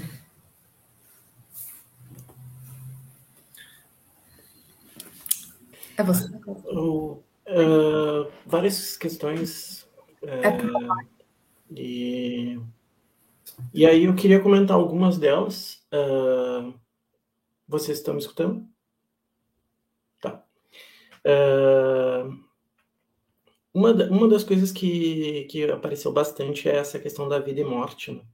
E aí eu fiquei pensando muito sobre vampirismo, né, o Nosferatu. Então, essa condição de vida e morte. Uh, e eu acho que isso tá nessa música, né, da, de Copacabana, quando ele, quando ele diz que olha nos olhos e não vê nada. É, tem aquela, aquela questão né, do vampiro que se olha no espelho e não tem uma imagem. Né? Uh, e aí eu fiquei pensando um pouco sobre isso, assim. E, mas o meu comentário sobre essa música era um pouco diferente em relação a isso. Eu até olhava essa, esse olhos que não veem nada, né? Pessoa que olha nos olhos e não vê nada, como isso mesmo, a perda da, de uma vitalidade assim da vida e tal. Eu me lembro que tem um é, no o homem e o, o mar, do Velho Mar, do Hemingway, tem uma hora lá no início que esse que o personagem central, que é um velho e tal, que ele quer mostrar que ele tem vitalidade, que ele quer que ele é uh, uma pessoa que consegue superar as limitações físicas dele e ir para o mar na, e pescar e tal. E, e é descrença, e ele e gera uma descrença em todo mundo assim da capacidade dele. E, e, o narrador é muito preciso em dizer que havia ainda uma vitalidade nos olhos daquele personagem como se a vida dele tivesse nos olhos. Né? Toda, toda essa, essa gana de, de, de querer superar a própria condição física estava nisso de, uh, de, estar tá ali presente naqueles olhos e tal. E, e, eu fiquei pensando um pouco nesses olhos que não dizem nada, que não tem nada, né? Uh, ir para Copacabana, assim, tipo, pensando no. Um, um, comentário que eu ia fazer, e daí acho que não vou me perder tanto, é que para mim a sensação de escutar essa playlist foi de que tem uma mistura entre a vida pessoal e a vida social. Elas, essas coisas elas não estão dissociadas. E, e é isso que o, que o Gus comentou, né, de meio que tomar esse veneno da época, né? Essa então esse personagem lírico ali e tal que, que se confunde em alguns momentos com a biografia do próprio Torquato é uma figura que não consegue dissociar muito bem essa condição de indivíduo e, e brasileiro. E aí uh, na marginal ele diz né que sou brasileiro confesso uh, eu, brasileiro, confesso minha culpa, meu pecado, meu sonho desesperado, meu bem guardado, segredo, minha aflição. Eu, brasileiro, confesso minha culpa, meu degredo, pão uh, seco de cada dia, tropical melancolia, negra solidão. Aqui é o fim do mundo, aqui é o fim do mundo, aqui é o fim do mundo. Então é esse eu que se confunde, que se vê nesse Brasil, que é o fim do mundo, que é que é que, é, que hoje em dia é o fim do mundo também de novo Uh, e eu fiquei pensando no eco disso com uma música do Criolo, uh, que ele diz: Eu sou brasileiro, sou brasileiro, tenho orgulho da minha cor, do meu cabelo, do meu nariz. Sou assim, eu sou feliz, índio, caboclo, cafuso, crioulo, eu sou brasileiro. Tipo, isso é, é muito forte, assim, né? Sempre me pega muito, assim, uh, esses eu líricos que se, se afirmam brasileiros, com todas as dificuldades de, de ser brasileiro, né? E nesses momentos é muito, muito complicado é, ser brasileiro, nesses momentos, como no caso do, do Torquato, né? E aí, nas minhas... É, no, nos que, nas coisas que venham vindo, assim, do que vocês vieram falando e tal, eu fui em, meio que encaixando coisas e tal.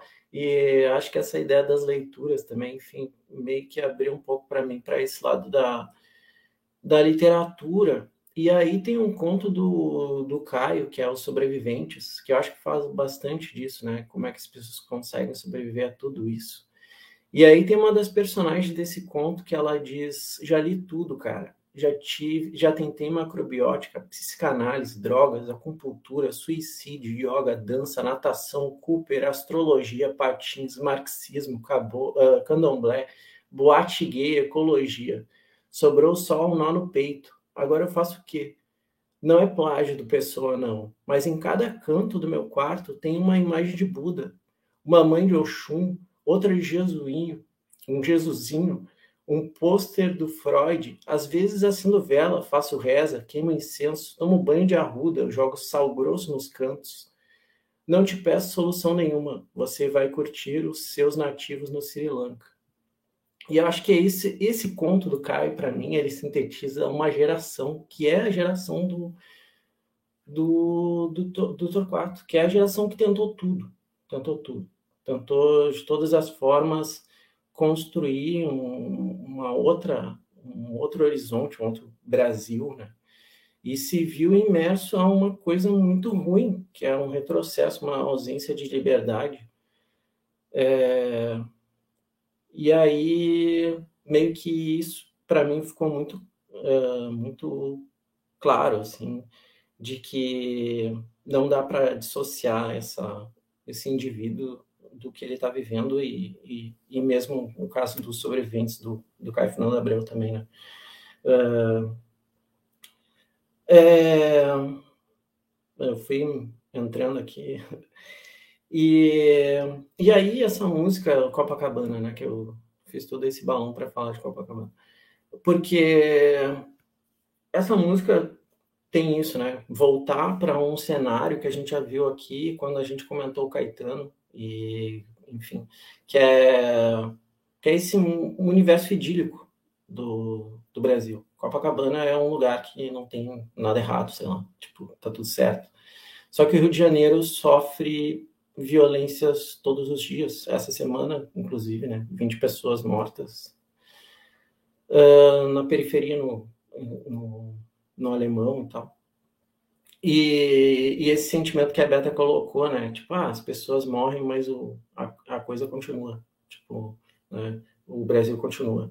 E o, o, a fala da Beta era o Brasil continua girando. Né? E eu acho que é isso. E uma dor que é só minha. E que foi o caso da. Que também marcou bastante, sabe? Eu tinha cinco anos e me lembro muito detalhes, assim, tipo, eu acho que isso também diz de um pouco de como que foi trabalhado esse caso, né, na mídia, enfim. É... E, enfim, eu fiquei pensando um pouco nisso, né, nessas questões todas é, do Brasil, assim, que sempre me tocam muito, é, na geleia geral brasileira que o Jornal do Brasil anuncia.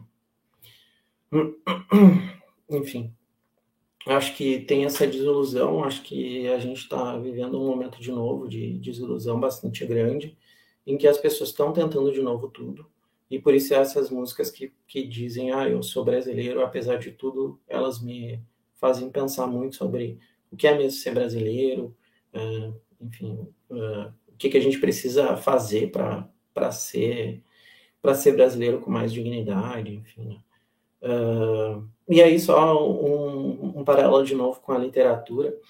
É, tem o, o Essa Gente do Chico Buarque, que é um livro recente. Então. Pega um pouco desse ambiente Copacabana e tal. E tem uma cena que eu acho que fala muito do Brasil, que é o personagem é um escritor, enfim. E aí ele é salvo de um quase afogamento na praia por um bombeiro que mora numa periferia, assim, mora no, no morro e tal. E aí ele vai lá, ele tenta ir lá participar de um churrasco, enfim.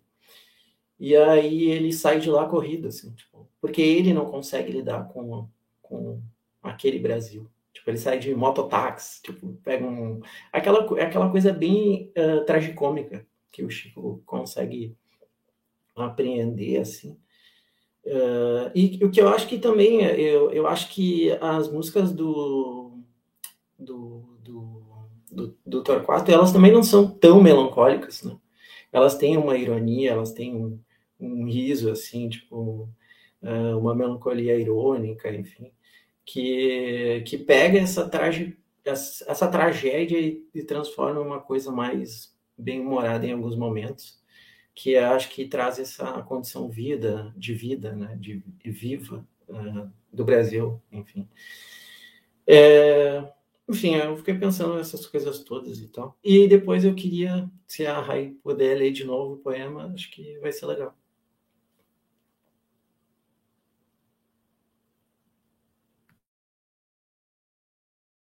É, eu reforço o coro, se a Rai puder ler o poema novamente depois, ia ser bem legal. Essa coisa da leitura me pegou bastante. Eu queria voltar aqui na minha fala tipo, num tom de gratidão, assim, com o grupo, com as pessoas que compõem o grupo, com vocês, assim, que essa rodada que passou aqui, eu estei todos e todas. E eu fiquei muito impressionado, assim, e me tocou, assim, o quanto que vocês são fundamentais na minha vida, quanto que vocês cumprem um papel importantíssimo, o quanto que vocês preenchem algo que eu, que eu sentia falta na minha vida e não, nem sabia que estava sentindo falta. Esse, essa coisa do. É, eu sempre gostei de ler, sempre gostei de música, assim, sabe? Mas assim, acho que eu tinha um pouco de vergonha de viver isso, assim, sabe? De assumir. lá, estudar, é, estudar escola pública a vida toda, né? Você tem que fingir que não é tão inteligente assim e tal. Aí dá um pouco de vergonha e tal, tem que andar no meio no fundo da sala. E eu acabei levando isso um pouco pra minha vida, assim, às vezes eu tenho um pouco de vergonha de, de ser quem eu sou. Uma pessoa que gosta, né? Da, gosta de refletir, gosta de pensar, gosta de ler, gosta de estudar. E com vocês eu consigo explorar mais, pelo menos essa dimensão. Que as outras dimensões do meu ser são reais também, né? Essa é só mais uma, assim. Mas que em alguns momentos da vida eu tive que dar uma reprimida, assim. Com vocês eu. É muito louco, né? Se sentar com uma galera, assim, duas horas para ficar compartilhando pensamentos que eu achava que, sei lá, mais ninguém tinha tanto interesse, assim, nessas coisas, assim. Então, é bom, é muito bom. Quando eu vi o Gustavo. Não, primeiro foi a Fê falando, né? explicando toda a construção narrativa que ela fez. O Gustavo, a, forma burocrática como ele coloca, né? É, interpretando assim o trabalho da Fê. A Beta, assim, tipo, eu lembro que quando eu a conheci, tipo, uma das primeiras coisas que me chamou a atenção foi a fala dela. Que foi uma fala lá naquele Fora da Asa, né? Cinema africano. Cine africanidade, cine africano, não lembro agora. E eu lembro que foi a, a, primeira coisa que me chamou a atenção foi a fala, a potência do discurso, assim. E a verdade que, que existia dentro do discurso. E, e é muito louco ficar esse tempo que a gente ficou, acho que um mês, dois meses sem se ver, né? Aguça, né? Quando, gente, quando volta, parece que tá mais apurado, assim. A saudade. Igual a fome, que é o melhor tempero, né? A saudade também ajuda a, a, a, nos ajuda a apreciar melhor, assim, a companhia e o encontro. E a Rai também, que a gente estava conversando antes, ela estava com um pouco de vontade de não vir. Assim, ela veio, a contribuição dela foi riquíssima, assim, muito potente. Porque a gente está compartilhando o que a gente tem dentro da gente, né, cara? Não é tipo, ah, quem sabe mais, quem leu mais, quem. é, qualquer quantidade, horas, horas, livros lidos, não é isso, né? Tipo, é vida, assim, é, é tentando ser o mais honesto, o mais sincero possível, tentando falar o que a gente sente, pra, até para a gente poder entender o que a gente sente, que muitas vezes eu pelo menos não entendo. Aí, eu, aí quando a Fê falou sobre a coisa lá dela ter demorado dois anos para escolher o Torquato Neto, e antes escolhido o, o Clube da Esquina, eu fiquei pensando, cara, faz muito sentido esse lance do estar preparado, e eu acho isso muito importante. E, pô, pega o Clube da Esquina, é um disco, um grupo que afirma a vida, né? Eles são muito afirmativos. Afirmam a existência, afirmam a vida, afirmam o amor. Eu acho muito importante a gente pri primeiro afirmar a vida antes de se debruçar sobre a morte, assim, sobre essas reflexões mais pesadas. O contrário pode ser perigoso. Pode não, é perigoso, assim, né? Quando a gente que a morte. Eu, eu já falei isso no auditório uma vez, eu falei sobre a violência, como ela é fascinante, né? Como ela fascina, como ela e é, e é, tipo, a violência, a morte, essas paradas são fascinantes e se a gente se deixar levar, a gente vai. Sacou? Elas puxam a gente. Então acho importante a gente primeiro afirmar a vida. Descobrir o fascínio da vida que é, que é, que é dura, que é difícil tal, mas que existe, está lá. A gente primeiro afirma a existência e depois sobre estar preparado ou não. Não sei se é possível estar preparado, acho que a gente tem. Chega uma hora que não tem outra coisa a não ser fazer senão pensar sobre a finitude da existência. Então, outra coisa, então acho que não é questão de estar pronto, é questão de necessidade. A gente precisa, mas enquanto a gente puder primeiro afirmar a vida, é melhor. Enquanto né, a gente puder dar esse tempinho aí de preparação antes de se debruçar sobre o outro lado, é interessante. Aí pensando um pouco no fico, né? Quando eu lhe fico, pensei naquele cara lá no não sei se é Dom Pedro, Dom João, o dia do fico, né? Eu fiquei pensando muito nisso, assim, e, e fico no Brasil, né? Que é isso daí, que é que flerta com a morte o tempo todo, assim. Eu pensei muito nesse, né? Nesse, é, foi, foi na Independência que falaram isso, né? Independência do Brasil, o dia do fico. É, e, e, essa, e esse, essa, e ele ter ficado significou a morte para muita gente aqui, né? Ele poderia ter saído fora, que era melhor para muita gente, mas o cara resolveu ficar, filho da mãe. Aí, depois a Beta falou do Mamãe Coragem, fiquei pensando assim, contrapondo Fico e Mamãe Coragem, assim. Que é o lance, e, e, também tem um pouco de relação a esse lance da autodestruição homens mulheres, né? Que as mulheres, em geral, têm mais depressão, tentam mais suicídio, mas não são tão eficazes, né? E os homens, em geral, tentam menos, mas quando tentam, são... eles conseguem, né? E... e a coragem que é ficar, né? É, é, é difícil, é difícil não entrar nessa, nessa, nessa conversa assim, esse peso da moralidade, definindo as escolhas tal, mas passa um pouco por isso, assim, tipo, ficar é uma escolha que exige muita coragem, assim. É, desculpa, ficar não. É, seguir, seguir o fluxo né, do progresso e não ficar parado na história. Seguir o fluxo da história é, é, exige muita coragem, assim, não é nada fácil, não é uma escolha simples. E exige coragem porque é isso, que é para lidar com o banal, com o cotidiano, com o simples, com a louça suja, com a roupa suja, com dívida, com trabalho tedioso. E, e é isso, tentar achar poesia no meio de tudo isso, assim, para dar uma aliviada. Mas o seguir o fluxo é muito mais, né? Exige muita coragem, muito mais do que ficar parado né, na história, assim. Mas é isso é eu não gosto dessa fala que eu acabei de fazer, porque eu sei que tem um tom de, de julgamento, de moralidade, mas é difícil não, não, não, entrar nessa conversa sem, sem esse tom. Aí eu pensei um pouco sobre a Janis Joplin, né, que eu tinha falado, e a Fê também falou que gosta muito da Janis Joplin. Já senti uma fascinação muito grande por ela, mas ela também está em, tá em volta nessa área aí da, da autodestruição. E hoje eu sinto que eu tô. Aí, aí né, eu compartilhei com vocês o texto que eu fiz lá da música da Lohan Baez. E hoje, e nesse tempo eu passei, fiquei escutando o disco dela e vários outros assim. Muito, muito, muito, muito. Eu escutei um show ao vivo, ela tá viva até, até hoje. Subindo a palco, cantando, e eu fiquei pensando sobre isso, assim, né? O quanto que é importante a gente conscientemente escolher se fascinar por quem segue o fluxo, assim, por quem permanece, porque ainda está fazendo um trabalho, tá, e ela é super ativa, assim, né? Tipo, em causas sociais tal. E é uma escolha consciente, assim, é uma escolha de saber, cara, não, não me faz bem, assim. Janis Joplin é foda, mas não me faz bem, saca? Tipo, quando eu escuto eu bebo, quando eu escuto eu fumo, quando eu escuto da merda, tipo... e a Rambaez é uma energia semelhante, muito próxima ali, mas numa outra num outro tom assim que me e, que é preciso a gente decidir, assim, putz, o que, que tem aqui? Deixa eu ver, deixa eu entender. Então eu fiquei pensando muito nisso, assim, contrapondo a Janis Joplin e Juan Baez. A Janis ficou parada na história e a Juan Baez segue. Até hoje, fazendo, criando, construindo, influenciando. E acho que é uma decisão. É, assim, por quem a gente se fascina, né? Pela morte, pela vida.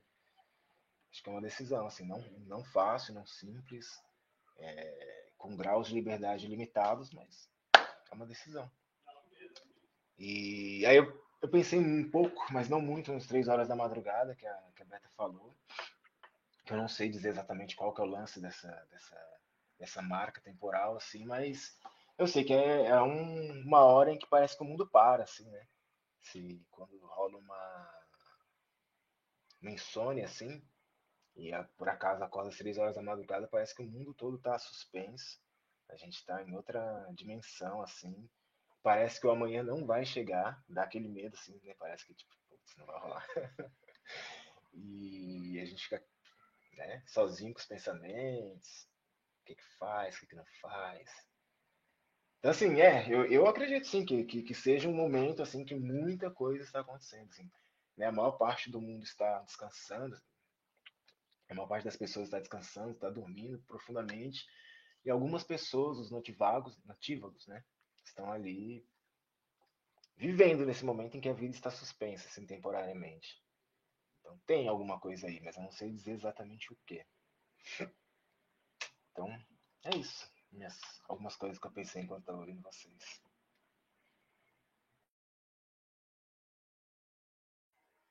Fer, depois Gus. Tá.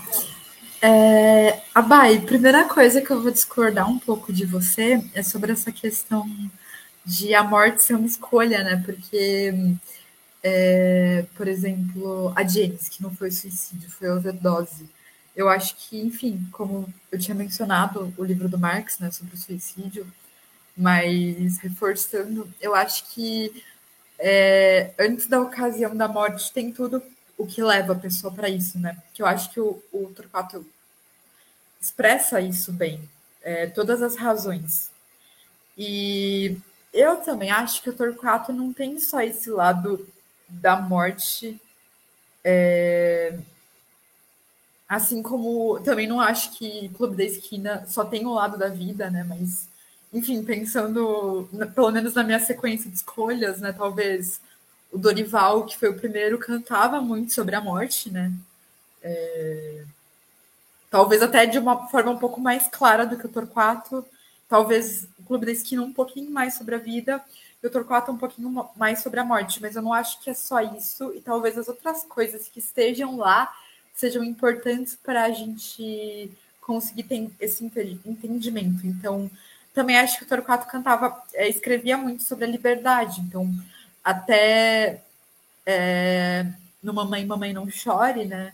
Apesar de ter várias outras questões postas, né? Tem momentos em que ela diz, né? É, eu quero, posso, eu fiz, seja feliz, e, e, por aqui vou indo muito bem, de vez em quando é, brinco carnaval, e na cidade que eu plantei para mim, que não tem mais fim, que não tem mais fim, que que é uma perspectiva um pouco libertária, né? Só que talvez pelo momento que, pelo momento histórico e político que se desenhava naquele momento, né, da ditadura militar, essa perspectiva libertária se tornava um pouco utópica. E talvez fosse isso é, a grande questão do Torquato, né?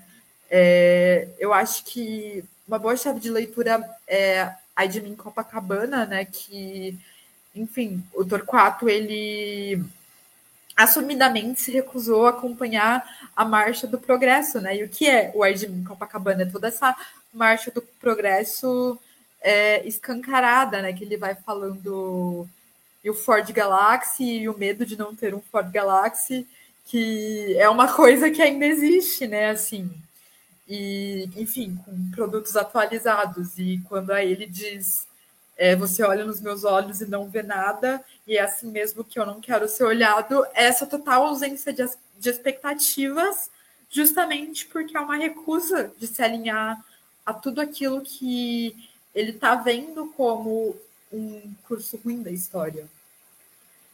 E eu acho que isso, eu vou aproveitar isso para entrar numa outra questão. A Rai tinha pedido para eu comentar um pouco mais no chat sobre a questão da autobiografia. E eu acho que é, é, é importante a gente entender o significado da autobiografia, né, da escrita autobiográfica, num momento de trauma histórico e político. Né? O Torquato estava vivendo um momento de trauma histórico e político. E ele não sobreviveu a esse momento de trauma histórico e político. Então, é diferente a gente ler essa confissão no Torquato e ler, por exemplo, no Primo Levi. Só um exemplo, que ele sobreviveu ao Auschwitz. Ele pôde escrever depois da, da, de Auschwitz como sobrevivente. O Torquato não é um sobrevivente, então a gente tem que ler o Torquato entendendo que ele não é um sobrevivente e que ele é sim vítima desse momento histórico, né? Ele presenciou todos os seus amigos em exílio, ele teve que ir para a Europa. É Inclusive, eu não mencionei no texto, mas eu acho importante mencionar que, por muito tempo, é, desconfiaram que a morte do Torquato tinha sido suicídio de fato, né? Acharam que ele tinha sido suicidado pela, pelo regime militar. Então, sim, o Torquato é um sobrevivente e é, talvez ele poderia ter escolhido viver e mesmo assim é, ter sido morto. Que, então, que é muito difícil a gente pensar assim, essa escolha, né? Por isso que eu também penso na Janice. Ela vivia um momento de trauma político. É... Eu já tinha conversado, enfim, é que eu não queria entrar muito na Janice para não fugir do foco, mas já tinha conversado com o Gustavo sobre isso, né? Como é muito fácil ver toda a memória de uma época, da juventude de uma época, nas canções da Janis. E ela também fala muito sobre liberdade, né? Mas ela associa isso um pouco mais com o amor, né? No caso do Torquato, essa ideia de liberdade tem a ver com deslocamento sempre. Porque ele fala muito sobre se deslocar, sobre chegar, né, sobre o sentimento de exílio também, de ter que ir para outro lugar e sentir saudade do que ficou. E aí, é, por conta desse momento cerceado, é, muitas coisas é, se misturam, coisas de ordem política e coisas de ordem íntima. E todas essas coisas elas precisam ficar pelo não dito. Então, por exemplo, em Deus vos salve essa casa santa, assim, sabe? É uma confissão de uma pessoa, de um sujeito lírico que está presenciando uma situação e essa confissão se dá cheia de segredos. Então, é, é uma situação de ordem é, política, mas que ao mesmo tempo se torna extremamente pública por um momento é, que é cerceado ideologicamente, e essa situação ainda se dá em um ambiente extremamente moralista, né, que é o, o núcleo familiar de classe média, o núcleo familiar, familiar burguês, é, essa questão né, do, do, da, da, do nucleamento burguês, né, da, da família burguesa, ela aparece muito né, em várias canções, assim, por vários símbolos, inclusive a de mim Copacabana.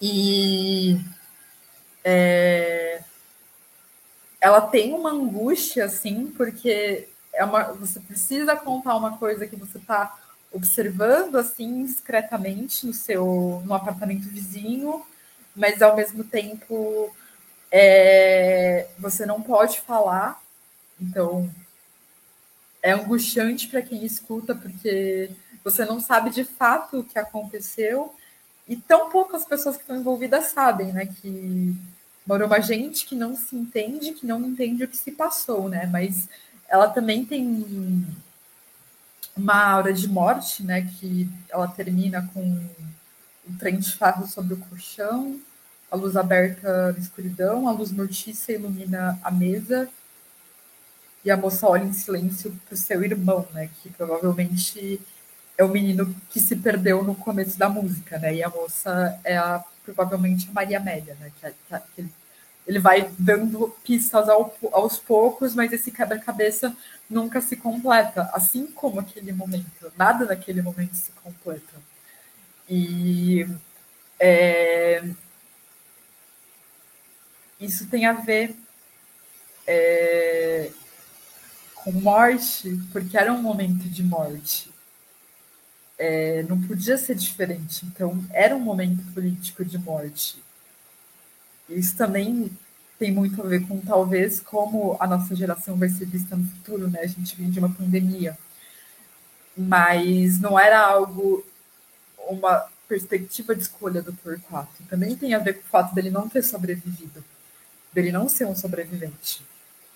E também tem a ver com preencher lacunas que não podiam ser preenchidas naquele período por conta da censura ideológica. E é, eu acho, sinceramente, que elas apontam para um caminho de regresso de volta para uma situação mais favorável, que talvez seria o fim da ditadura, né? Porque por exemplo, todo dia é o dia D, é, é muito complicada aquela situação, né? Que os urubus no telhado, a carne seca servida, né? Então, é, é como se ele estivesse tentando ir para algum lugar, o sujeito lírico, só que os urubus estão esperando, né? Só ele morrer para, enfim, consumirem a carne dele e escorpião encravado na própria ferida, enfim, eu, eu gosto muito dessa imagem. Só que, ao mesmo tempo, também tem esse outro momento que é desde que saí de casa, trouxe a viagem da volta, é, gravada na minha mão, enterrada no umbigo. Então, esse regresso, esse retorno, né, esse lugar ideal ainda está dentro dele, só que esse lugar ideal está cercado pelos urubus, né? Então, é, esse país que virou um local de morte, um local de assassinato, um local de perseguição política, e você tem o caminho de volta, né? Gravado na sua mão, enterrado no umbigo, só que você está sendo sempre vigiado. É, você tem a ideia de verdade, mas essa ideia está sempre em disputa. Você tem é, como preencher as lacunas, mas você não pode fazer isso de forma aberta e completa. Você tem as perguntas e você tem as respostas, mas você não pode promover um local de encontro para elas. E acho que você. Tá bom? Uhum. É, olha, eu quando eu me inscrevi, eu tinha alguma coisa para falar que acho que tinha brilhado claro na minha cabeça, mas eu, eu meio que perdi assim é, o fio da meada porque eu fui escutando o pessoal e assim é bem legal. Eu tô eu vou, eu vou acabar ouvindo essa playlist de novo amanhã depois. A gente ouve juntos. Isso, e vai. Essa, essa construção toda que foi sendo feita aqui com certeza vai ressoar. Eu tive vários momentos de epifania aqui. Impressionante, né? A gente, às vezes, a gente tem é, esse foco, né? Que é o, o, nosso foco, e tem um monte de coisa acontecendo ali nos arredores que só o, os focos das outras pessoas iluminam. Eu acho isso incrível. É, mas, já que eu estou né, falando, eu vou falar algumas coisas que me ocorreram. Eu fiquei pensando assim, o quanto, vejam, o Caetano assim, ele é brilhante assim para perceber beleza, né? É isso. A genialidade do Caetano para mim é perceber a beleza. Ele sabe encontrar a beleza. Ele sabe olhar e ver lá onde está a beleza em tudo, né? Cada um sabe a alegria, a dor de ser o que se é. O fato de ele ter composto uma música como a Cajuína, pensando no Torquato, não me parece pouca coisa, né? Sabe? Tipo, o Torquato talvez fosse esse signo ambulante. Essa pessoa que ela evocava essa, essa coisa, né? Essa reflexão sobre a existência. Existirmos, para que será que se destina? É, só posso dar um parênteses? É, que eu, eu, acho que é meio que uma conversa, parece meio que ser uma conversa que ele tem com o pai do Torquato, e aí ele fala assim, é, e se acaso a sina do menino infeliz não nos ilumina, né? Então, como se enfim, pode continuar, só para complementar o que você estava dizendo. Claro, não quer terminar? Não, era que como se Torquato estivesse em dor, porque ele sabia que estava e não poderia ser diferente, mas ele tá, estivesse tentando iluminar as pessoas mais próximas com isso. Assim. De novo, aquela questão da metáfora da ferida como uma forma de ver as coisas, de organizar o mundo. Uhum. Eu acho que é isso, porque essa geração né, foi uma geração muito complexa. Sim, você pega, o Thiago mencionou o Chico Buarque. O Chico Buarque, ele me parece assim, um cara muito civilizado aqui. Eu estou falando no sentido assim de que ele tem uma, uma personalidade muito sempre bem colocada, assim, sabe? Sempre como mais ou menos como quem sabe lidar de maneira é, elegante com, com as situações, né?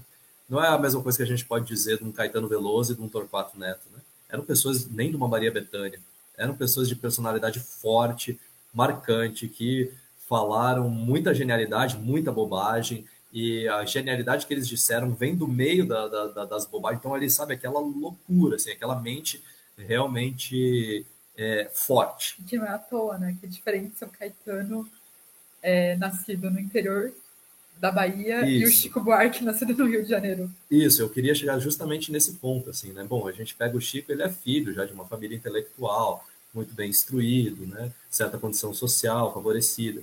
Aí você pega o Caetano, nascido no interior da Bahia, né? Eles eram chamados de os baiunos, né? É uma brincadeira com né, os hunos, os bárbaros que derrubaram o Império Romano, né? Então, é, esses selvagens que estão vindo da Bahia. Mas se a Bahia, né, que, era, eh, que tinha esse centro cultural, que era Salvador, era vista lá no Rio de Janeiro como uma terra de bárbaros, imagina né, é, Teresina, no Piauí.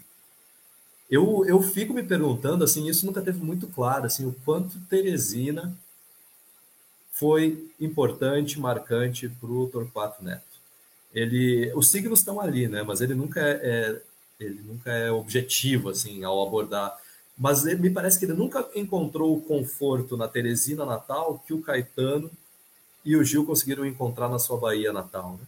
Então, quando o pau estava comendo solto, quando eles tiveram que ser exilados, e aqui, abrindo um parênteses, assim, também com uma coisa que o Abai falou, assim, nas coisas de interpretar em retrospectiva, é muito comum, assim, na minha trajetória, eu estar tá conversando com alguém, alguém dizer assim, porra, mas aí o Caetano fala que ele estava deprimido lá em Londres. Pô, meu, tu estava em Londres, sabe? Muito melhor que tá no Rio de Janeiro. Cara, é, olhando em retrospectiva, parece que sim, legal, meu, vai para Londres, vai curtir, né? Ao invés de ficar no meio dessa guerra aqui no Brasil. Mas o cara foi para lá sem saber quando ele ia voltar, sem saber se não tinha alguém atrás dele enquanto ele estava lá, né? É, sem saber como ele ia continuar a carreira dele que ele tinha construído aqui, né? Com, sabe, sem saber se ele ia conseguir ver os parentes dele alguma vez de novo. Então, se tu pega para pensar no momento ali, é, a todo esse toda, todo, todo esse romantismo assim do exílio numa capital cultural global se desvanece e ainda na condição de estrangeiro né na condição de estrangeiro exatamente sem ter condições de transitar bem naquela sociedade assim mas o, o Torquato então assim esse exílio dele parece que o Caetano e o Gil mesmo no exílio literal em outro país eles têm para onde voltar eles olham para a Bahia e a Bahia já deu o ré do compasso o caminho pelo mundo eles podem traçar. O Torquato nunca encontra essa referência. Nunca encontra. Ele lembra de. tem memórias de uma vida mais vicária, assim, né, no interior, que aparecem nas canções, só que está sempre muito disperso. Parece que nunca tem um signo que organiza isso e que dá um senso de pertença e identidade. Nunca sempre falando da beira da praia, assim. Teresina não tem litoral é. de praia, Exato. que é a praia do Torquato. Eu acho que o Torquato ele tinha essa coisa do interiorano de que vem de um lugar que não apenas é interior, mas é um lugar que não tem uma tradição é, cultural onde ele possa se refugiar quando ele está à deriva. Né? E isso muda tudo, muda tudo mesmo. É, é, muito, isso é uma coisa que faz muita falta, assim, quando o sujeito se perde, assim, né? quem eu sou, né? O que, que é uma pessoa de Teresina, sabe? É, acho que hoje o pessoal lá do Piauí já deve ter trabalhado isso, mas na época do Torquato me parece que isso era uma incógnita. Pingos. E pega assim, né? O cara, se já é uma. Pensando um pouco Caetano que você estava falando, já é uma loucura ele sair do interior da Bahia e ir para Rio de Janeiro e acharem que ele é bárbaro, dirá sair desse mesmo lugar e em Londres. O que, que os londrinos achavam dele, né? Se o pessoal no Rio de Janeiro achava que, ele era bar... que eles eram bárbaros, o pessoal achava que ele era alienígena. É assim. Cara, para tu ter uma ideia, Bai, isso, sim, isso é muito verdade. É, o, o, Caetano foi parar no Rio de Janeiro porque ele fala disso no Verdade Tropical, né? Eles contrataram a Maria Bethânia para fazer, para substituir a Nara Leão no show Opinião, né? Que era um show ali sobre é, da, daquela galera da, da, da MPB que estava surgindo, engajada, né? É, com todo aquele discurso social da, da década de 60. Só que o Caetano fala assim que era muito esquisito, porque eles queriam Maria Bethânia não era tanto pelo talento dela, mas por quem ela era, uma sertaneja. Eles folclorizaram a Maria Bethânia, basicamente é isso que o, que o Caetano diz. Então, não deixa de ser uma visão do bárbaro, né? como Euclides da Cunha olhando para os sertanejos lá de Os Sertões. É, e... é aquela coisa romântica, né, do, do selvagem, do... Isso. Do selvagem. Isso. É. Não era a pessoa civilizada, né? Então, eu, eu, sinto esse poder nessa geração, que vem de um cara como o Torquato, como um cara como o Caetano ou a Maria Bethânia, sabe? Essa, essa força mesmo, assim, sabe? Que é uma, porque é foram pessoas que tiveram que romper paradigmas para afirmar um, uma discursividade própria. E, mas eu também percebo a diferença, né, para concluir o raciocínio. O Caetano e o Gil ainda assim tinham uma tradição. Civilização e tradição também estão ligadas de alguma maneira. E o Torquato me parece que não tinha. O Torquato era o próprio sujeito perdido no mundo moderno, mais ou menos como um Rambaud e um Baudelaire se sentiam na França do fim do século XIX. Eu acho que agora, depois de mim, é alguém? Sou eu. É, então, uh, tem um parceria aqui comentando várias coisas bacanas, Leonardo. Aí no nosso chat já, já, já trouxe para frente aqui duas mensagens dele. Valeu aí, Leonardo, pela parceria. É, então, é, eu vou fazer tipo um apanhado assim de algumas coisinhas que, que, que eu gostei assim de, de escutar vocês e que eu vim refletindo também. E acho que daí a gente já pode. Esse aqui já é minha roda, já é minha, minha meu comentário final, assim. A gente já pode começar a pensar nisso a partir de agora. E eu acho que o que preocupa um pouco o Abai, assim, nesse âmbito, pelo menos a forma como eu escutei, é o fato de que é, é tudo, tudo, é paradoxal, né, no âmbito que a gente está tratando do suicídio, assim. Né? Mas o que acho que que preocupa ele é, é assim, o fato de tantas pessoas estarem, estarem sendo assassinadas.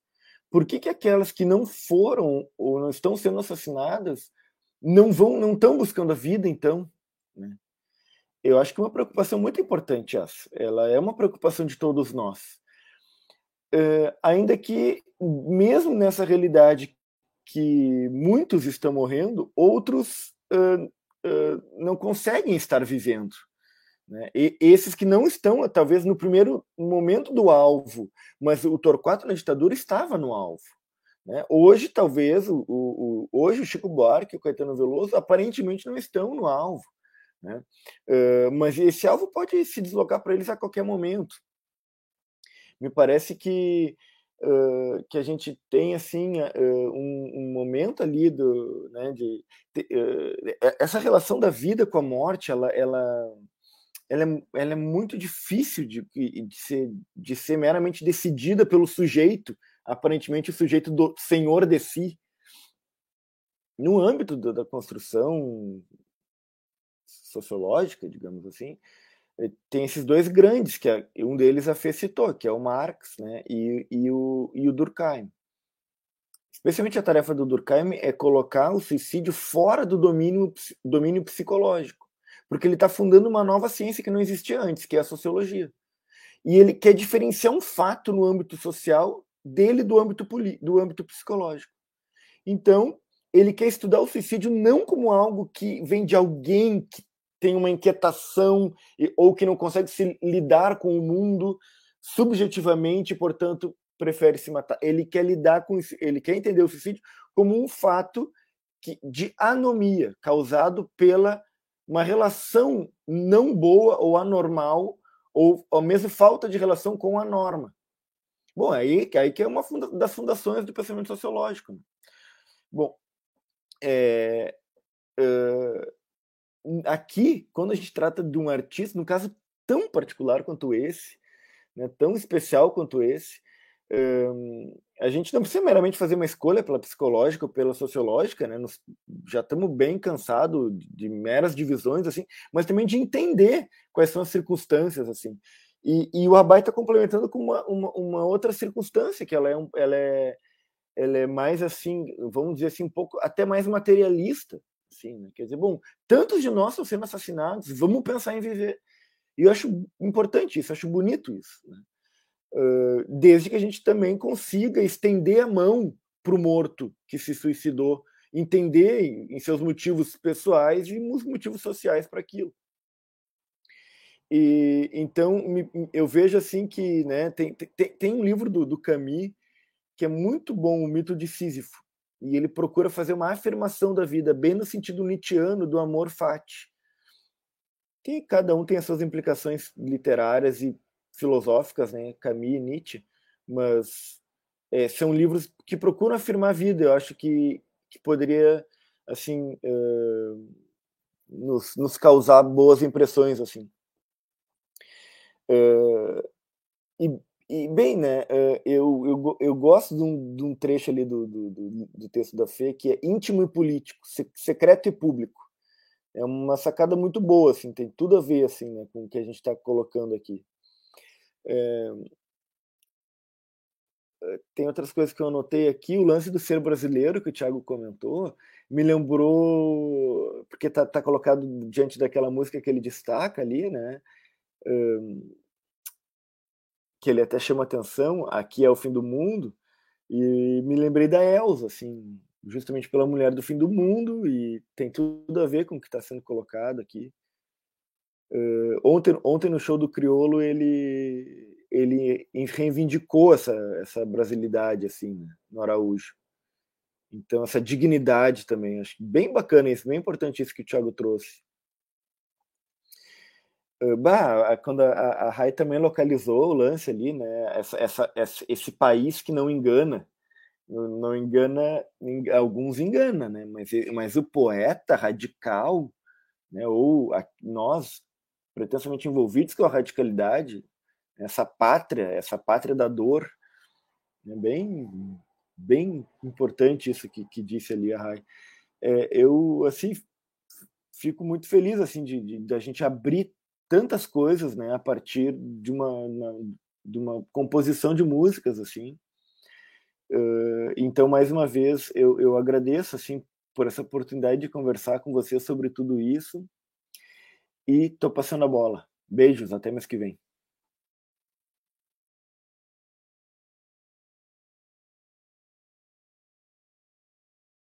Vou fazer a minha última, então, intervenção aqui.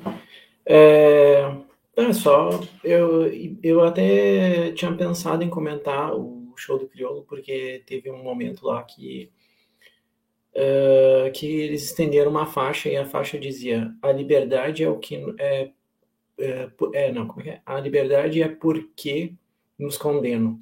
É o porquê nos condenam, uma coisa assim. A liberdade é porque nos condenam.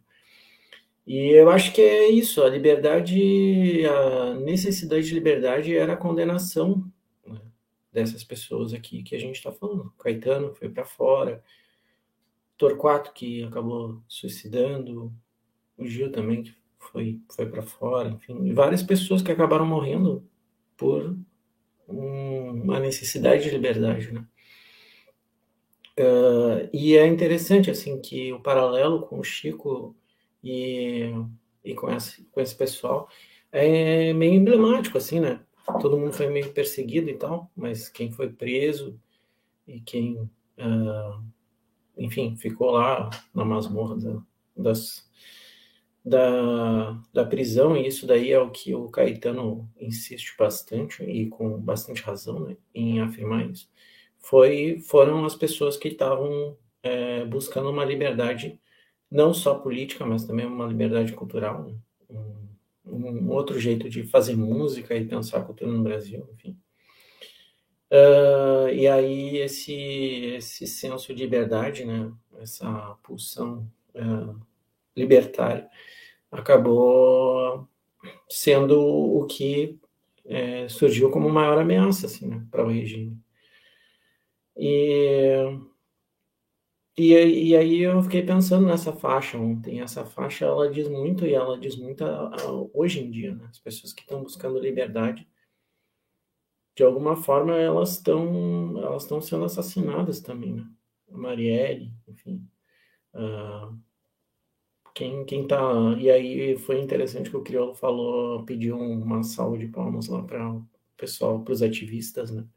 Que é essa galera que está na linha de frente e acaba lutando e sendo assassinada por, por pedir o mínimo, pedir dignidade, pedir, é, no caso da, da Marielle, pedir para que a polícia miliciana não fosse no morro matar gente inocente, como aconteceu essa semana de novo. Uh, e por isso ela foi assassinada por uma figura que é próxima do nosso presidente. Rony Lessa e tal, todo ligado com o jogo do bicho, com a milícia, não por acaso vizinho do Bolsonaro, enfim.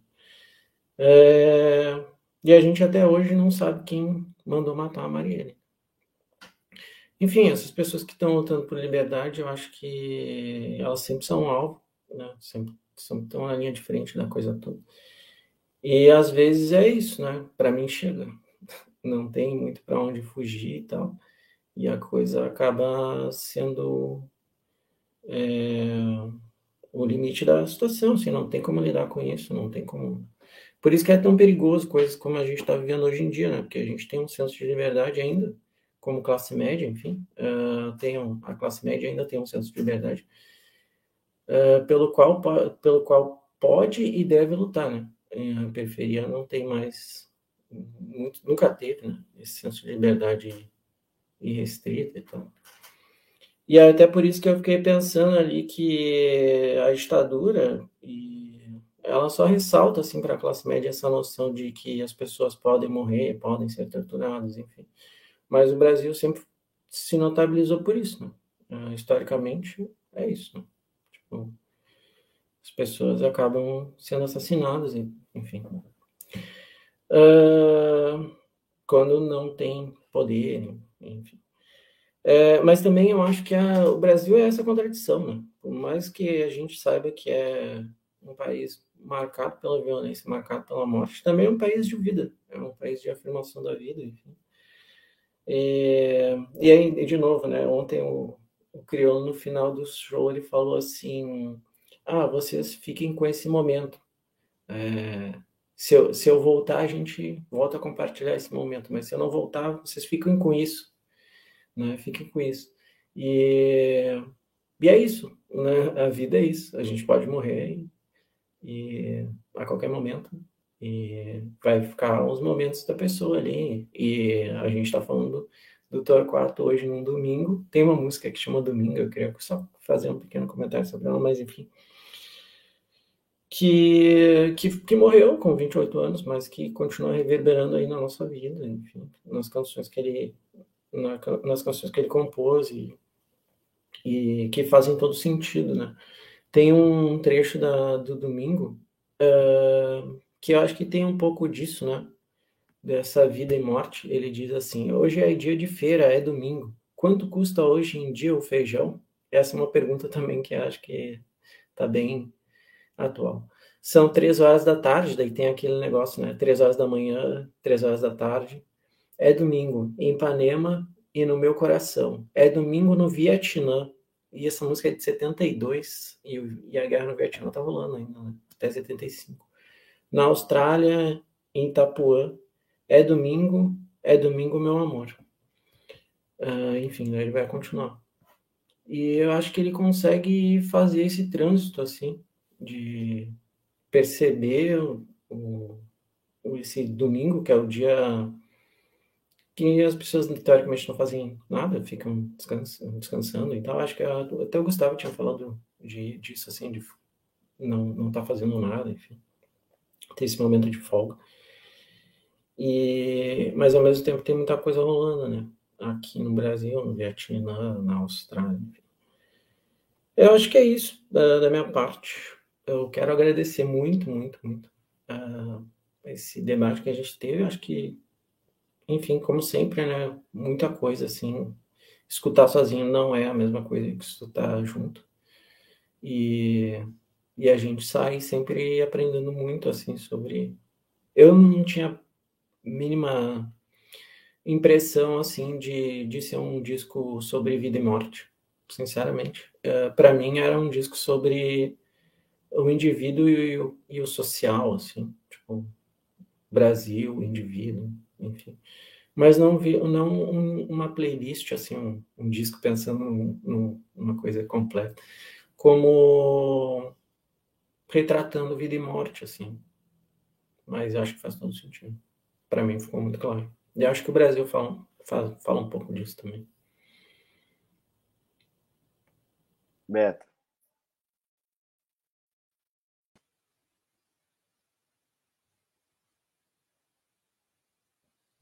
Tá, já era. É o play. Tá me ouvindo agora? Tá. Gente, primeiro eu também queria agradecer, agradecer a Fer por essa ideia maravilhosa de trazer o Torquato e pelo momento que ele escolheu, acho que tem tudo a ver também. Agradecer vocês pelas reflexões, são sempre muito, muito importantes. E eu queria só dizer algumas coisinhas, mas que essa coisa do fico dele, né? E do fica como essa essa opção por ser ficar estanque, mas ao mesmo tempo permanecer constante, né? Mais ou menos isso. Uh, eu vejo também que faltou uma música dele que é o Quanto Mais Eu Rezo, Mais Sobre Isso Me Parece, que é um ditado popular que no fim veio de uma música dele, que uma galera fala e ninguém sabe que é dele também, né? Então, mais uma vez, ele tá aí. E, e hum, eu também queria falar um pouco sobre. Um, tá, acho que não vai dar. Mas uh, esse, esse negócio. Ah, eu queria ler uma coisinha. Tem, tem um livro que eu comecei a ler por causa da, da doutora Quatro Feira. Uh, disse. O livro é Melhores Poemas do Torquato Neto, que é do Cláudio Portela. tem uma parte na introdução, acho que o Thiago tem esse livro, não sei se ele mostrou ou não, mas tem uma parte que eu queria mostrar para vocês, que é um diálogo do Torquato com o Jimi Hendrix. Eu achei muito interessante. Ele diz assim, ó, vou ler rapidinho, tá? Torquato nos deixou aos 28 anos, no dia seguinte ao seu aniversário. Nos últimos três anos de vida, passou por, uh, por sanatórios, por sanatórios, urgia aprender a viver, a desviar-se do encontro marcado com a morte. Morte essa que previu em Jimi Hendrix. Em 1970, num sanatório, anotou no diário. Aí abre aspas. Eu ouvi os discos, eu ouvi os discos, sabia o homem e por cima ainda o conheci pessoalmente. Juntos, numa noite, numa noite gelada de Londres, curtimos o barato de queimar rachixe e escutar os Beatles com Carlo Noel e mais uns três caras que estavam lá, crioulos. Torno a perguntar, dois pontos. Onde? Onde em mim? Jimmy era o homem que vai morrer. Mas não havia datas em sua vida. Por que então uma data de jornal ainda me espanta e fere? Eu não sei. Não posso nem quero explicar porque eu e muita gente mais sabia de tudo desde muito tempo. Posso, com simplicidade, dizer apenas que eu sabia ler essa música. Fecha aspas. Então, isso foi o que o Torquato escreveu do Jimmy. Então, gostei muito de ver isso. Um, também, falar um pouco, já que a gente está falando de um compositor, né, de um letrista, que é o Torquato, como as músicas dele, como as pessoas que fizeram, os compositores da melodia, né, conseguiram encaixar muito bem sempre e compreender ele, né, porque as músicas ficam tão perfeitas, né, com a letra e a música, então que também são outros outros compositores, são eles não, não fazem a letra, mas também são compositores, né, da música, dos instrumentos, né, conversando entre si, enfim, fazendo aquilo ali que dá tanta base para a letra do, do Torquato. E aí eu queria também dizer que a Fer falou do, de sobreviver a um momento histórico, né? Sobreviver a um, histórico, um momento histórico-político, né? E aí eu fiquei pensando também o Leonardo, né, Oliveira, que está nos assistindo, falou alguma coisa nesse sentido de volta, de retorno, eu fiquei pensando quantas vítimas a gente tem hoje, né, também deste momento histórico-político, né? E até tem uma música dele que fala: Não vejo mais as notícias, né? algo assim, eu não quero mais, eu já sei o que está acontecendo. Não me lembro direito o, o, trecho, mas eu fiquei pensando sobre isso, e daí também, mas eu fiquei pensando: Nossa, Roberto, como você está é, meio para baixo, acho, ou pensando tanto na morte, e aí, mas em seguida também, pelo que a gente conversou aqui, me veio também o poema, um poema uh, do uh, Cavafis, o nome dele é um poeta grego, né? E ele fala de Ítaca. E, enfim, queria também deixar esse poema aí, porque ele também é um poema que nos resgata a vida, a importância dela, e também na nossa jornada, independente do, do quanto ela dure, né? Uh, é isso. Daí eu queria dar tchau e mandar um beijo para todo mundo e ansiosa para o próximo estágio.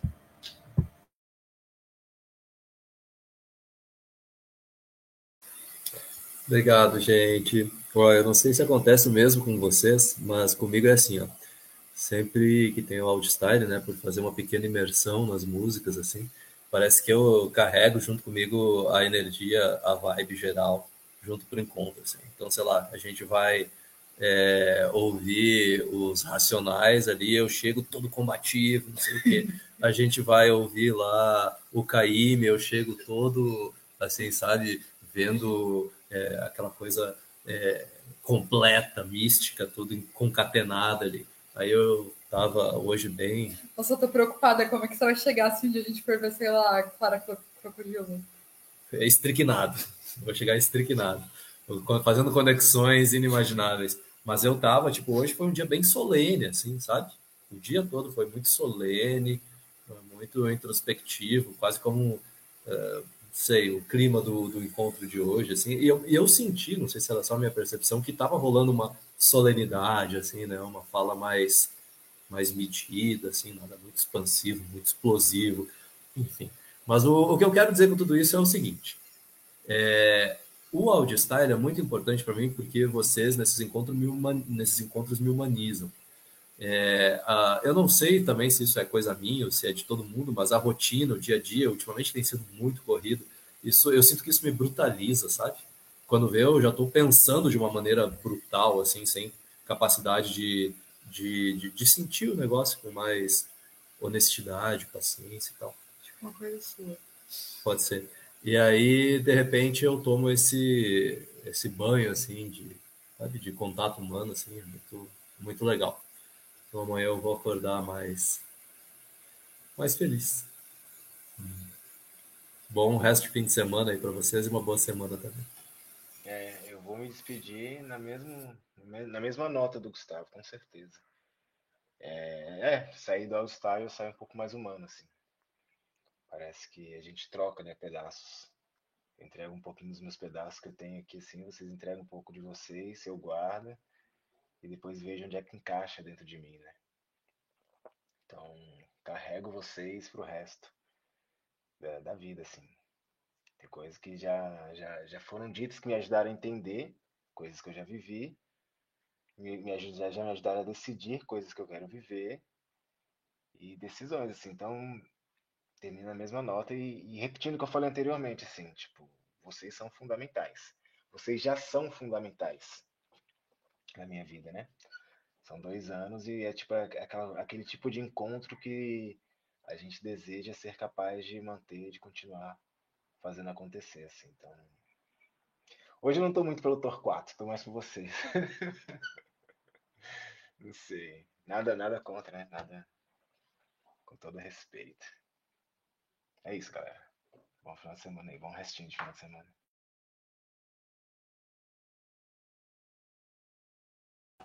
A Fer fala um pouquinho e depois Rai lê o poema. Sim. É... Apesar do que o Baio falou aqui, não está muito pelo Torquato, queria agradecer antes de tudo por esse espaço é...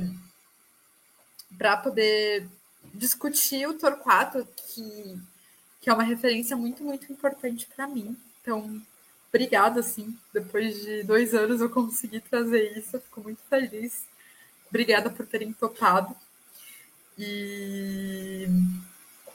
É... Enfim, saudades. Espero que talvez a gente consiga fazer um próximo encontro presencial, né? É...